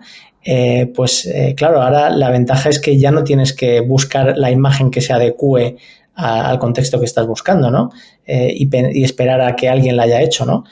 ahora ya la puedes generar directamente, con lo cual, pues todas estas fotografías, todos estos bancos de fotografías, igual se, utilizan para generar estas nuevas ideas y ya pues no son necesarios tantos fotógrafos todo esto eh, es lo que, lo, que, lo que está por responder, ¿no? Eh, y realmente no se sabe, ¿no? Lo que va a pasar. Eh, DALI 2 ahora mismo tiene limitaciones con la fotografía realista, ¿vale? Funciona bastante mejor con, pues, con, ilustraciones gráficas que con fotografía realista, pero sabemos que es cuestión de, tiempo, ¿no? Que, que, finalmente pueda generar cualquier fotografía como queramos, ¿no? A nuestro gusto. Eh, así que bueno, eh, vamos a ver qué pasa. eh, con, todo este campo. Yo lo que creo es que, como he dicho al principio, esto solo va a generar una explosión y va a aumentar la necesidad de, este tipo de herramientas y de, arte gráfico, digamos, en, todas las empresas. Miguel Ángel, visión optimista. sin embargo, a lo mejor a una persona que se ha dedicado ¿no? a hacer fotografía de stock, ¿no? Stock, fotografía stock. Está claro que un fotógrafo de bodas, eso no lo sustituye evidentemente ningún DALI 2, porque quieres capturar un momento, ¿no? Em, pero igual hay gente que no. En, otros, en otras industrias estamos empezando a ver cómo hay cierto rechazo a la inteligencia artificial. Hace poco, el, vamos, tú haces una, una newsletter eh, que se llama Explicable, eh, que es semanal y comentamos comentas noticias de, inteligencia artificial y hace poco, si no recuerdo mal, comentabas una noticia que era eh, que se llamaba AI is still in the show, ¿no? En inglés.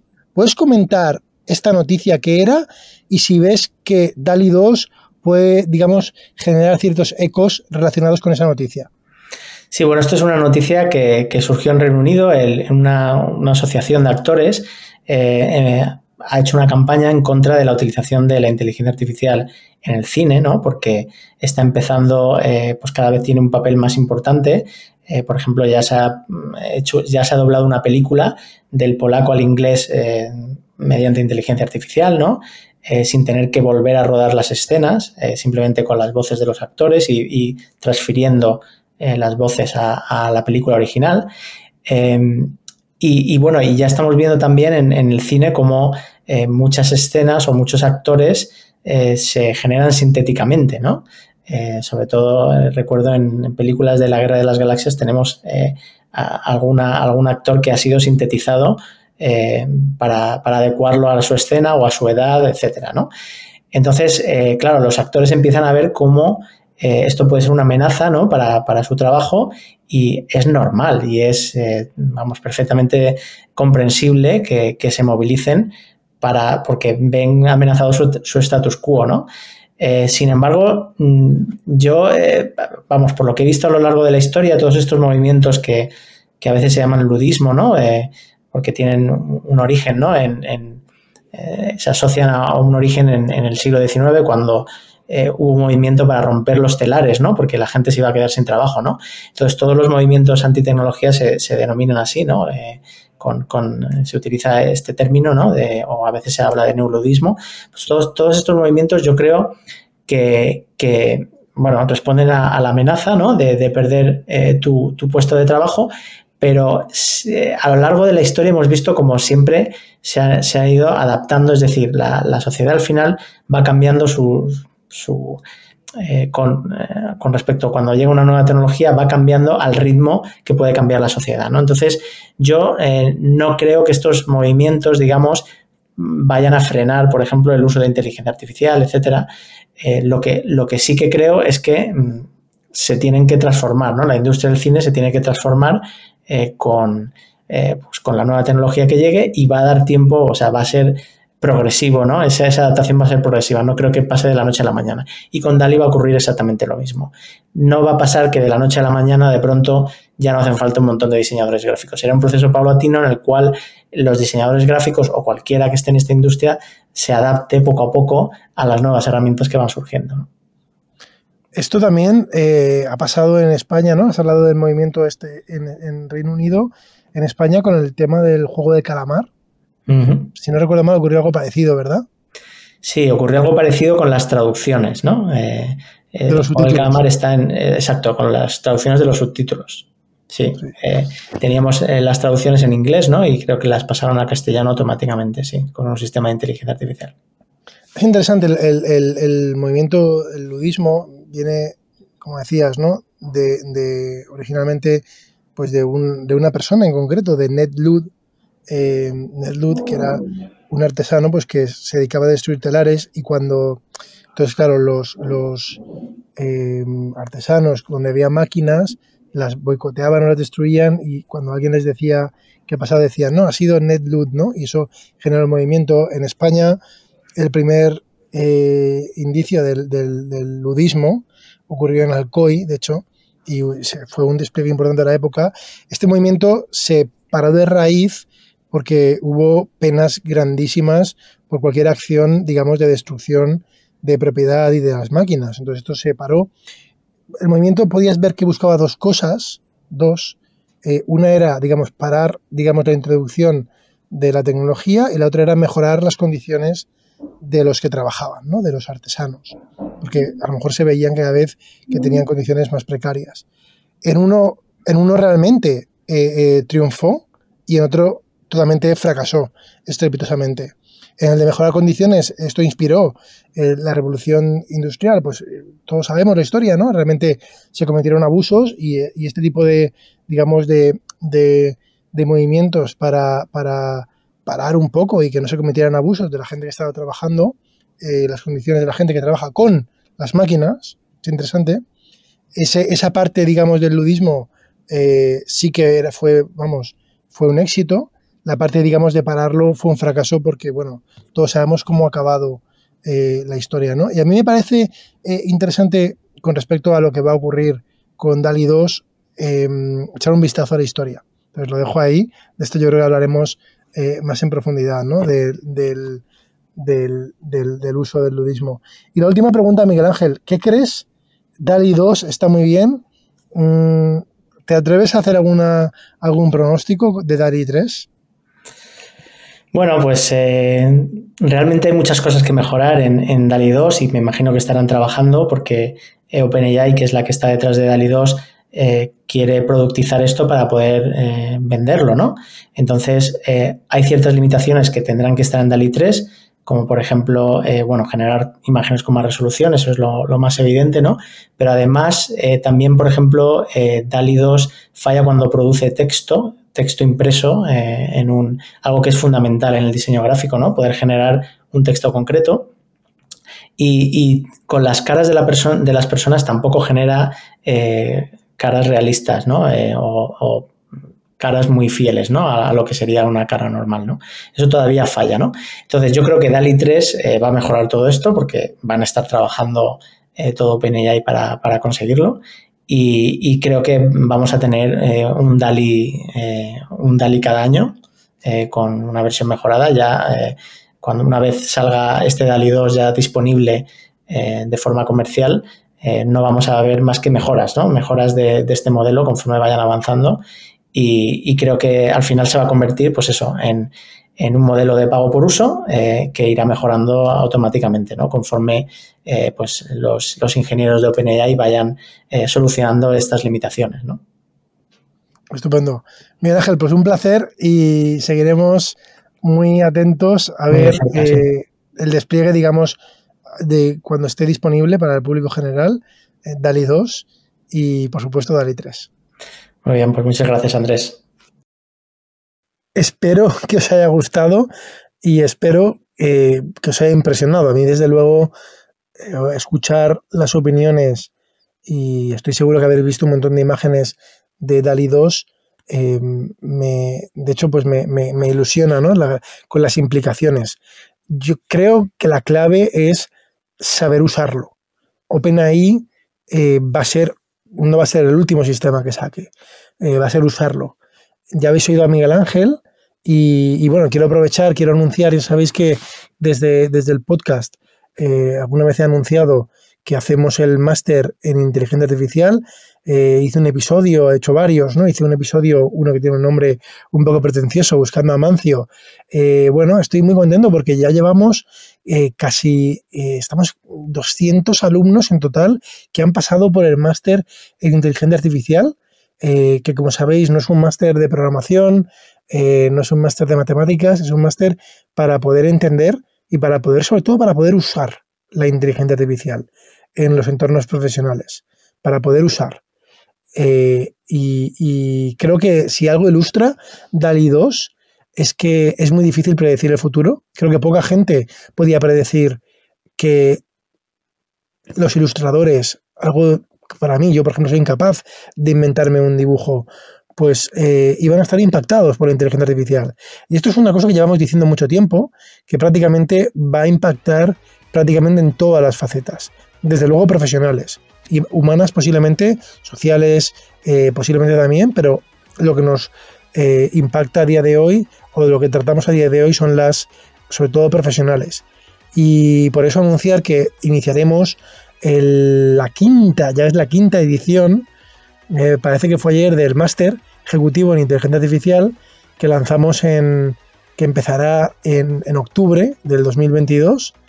En octubre, son seis meses, eh, lo hacemos los jueves por la tarde, es online, tenemos 20 eh, ponentes que ya solamente por eso yo creo que el máster ya merece la pena, pero bueno, no os voy a contar mucho más del máster, os animo eh, a que si os interesa vayáis a la página del Instituto de Inteligencia Artificial, ia.es, y ahí recabéis información del máster, y si os interesa tenemos un, cupón que se llama eh, que podéis utilizar, eh, que se llama eh, Software 2.0, Software 2.0, y es un cupón que os da un, suculento descuento con respecto al precio del máster. Hasta pronto.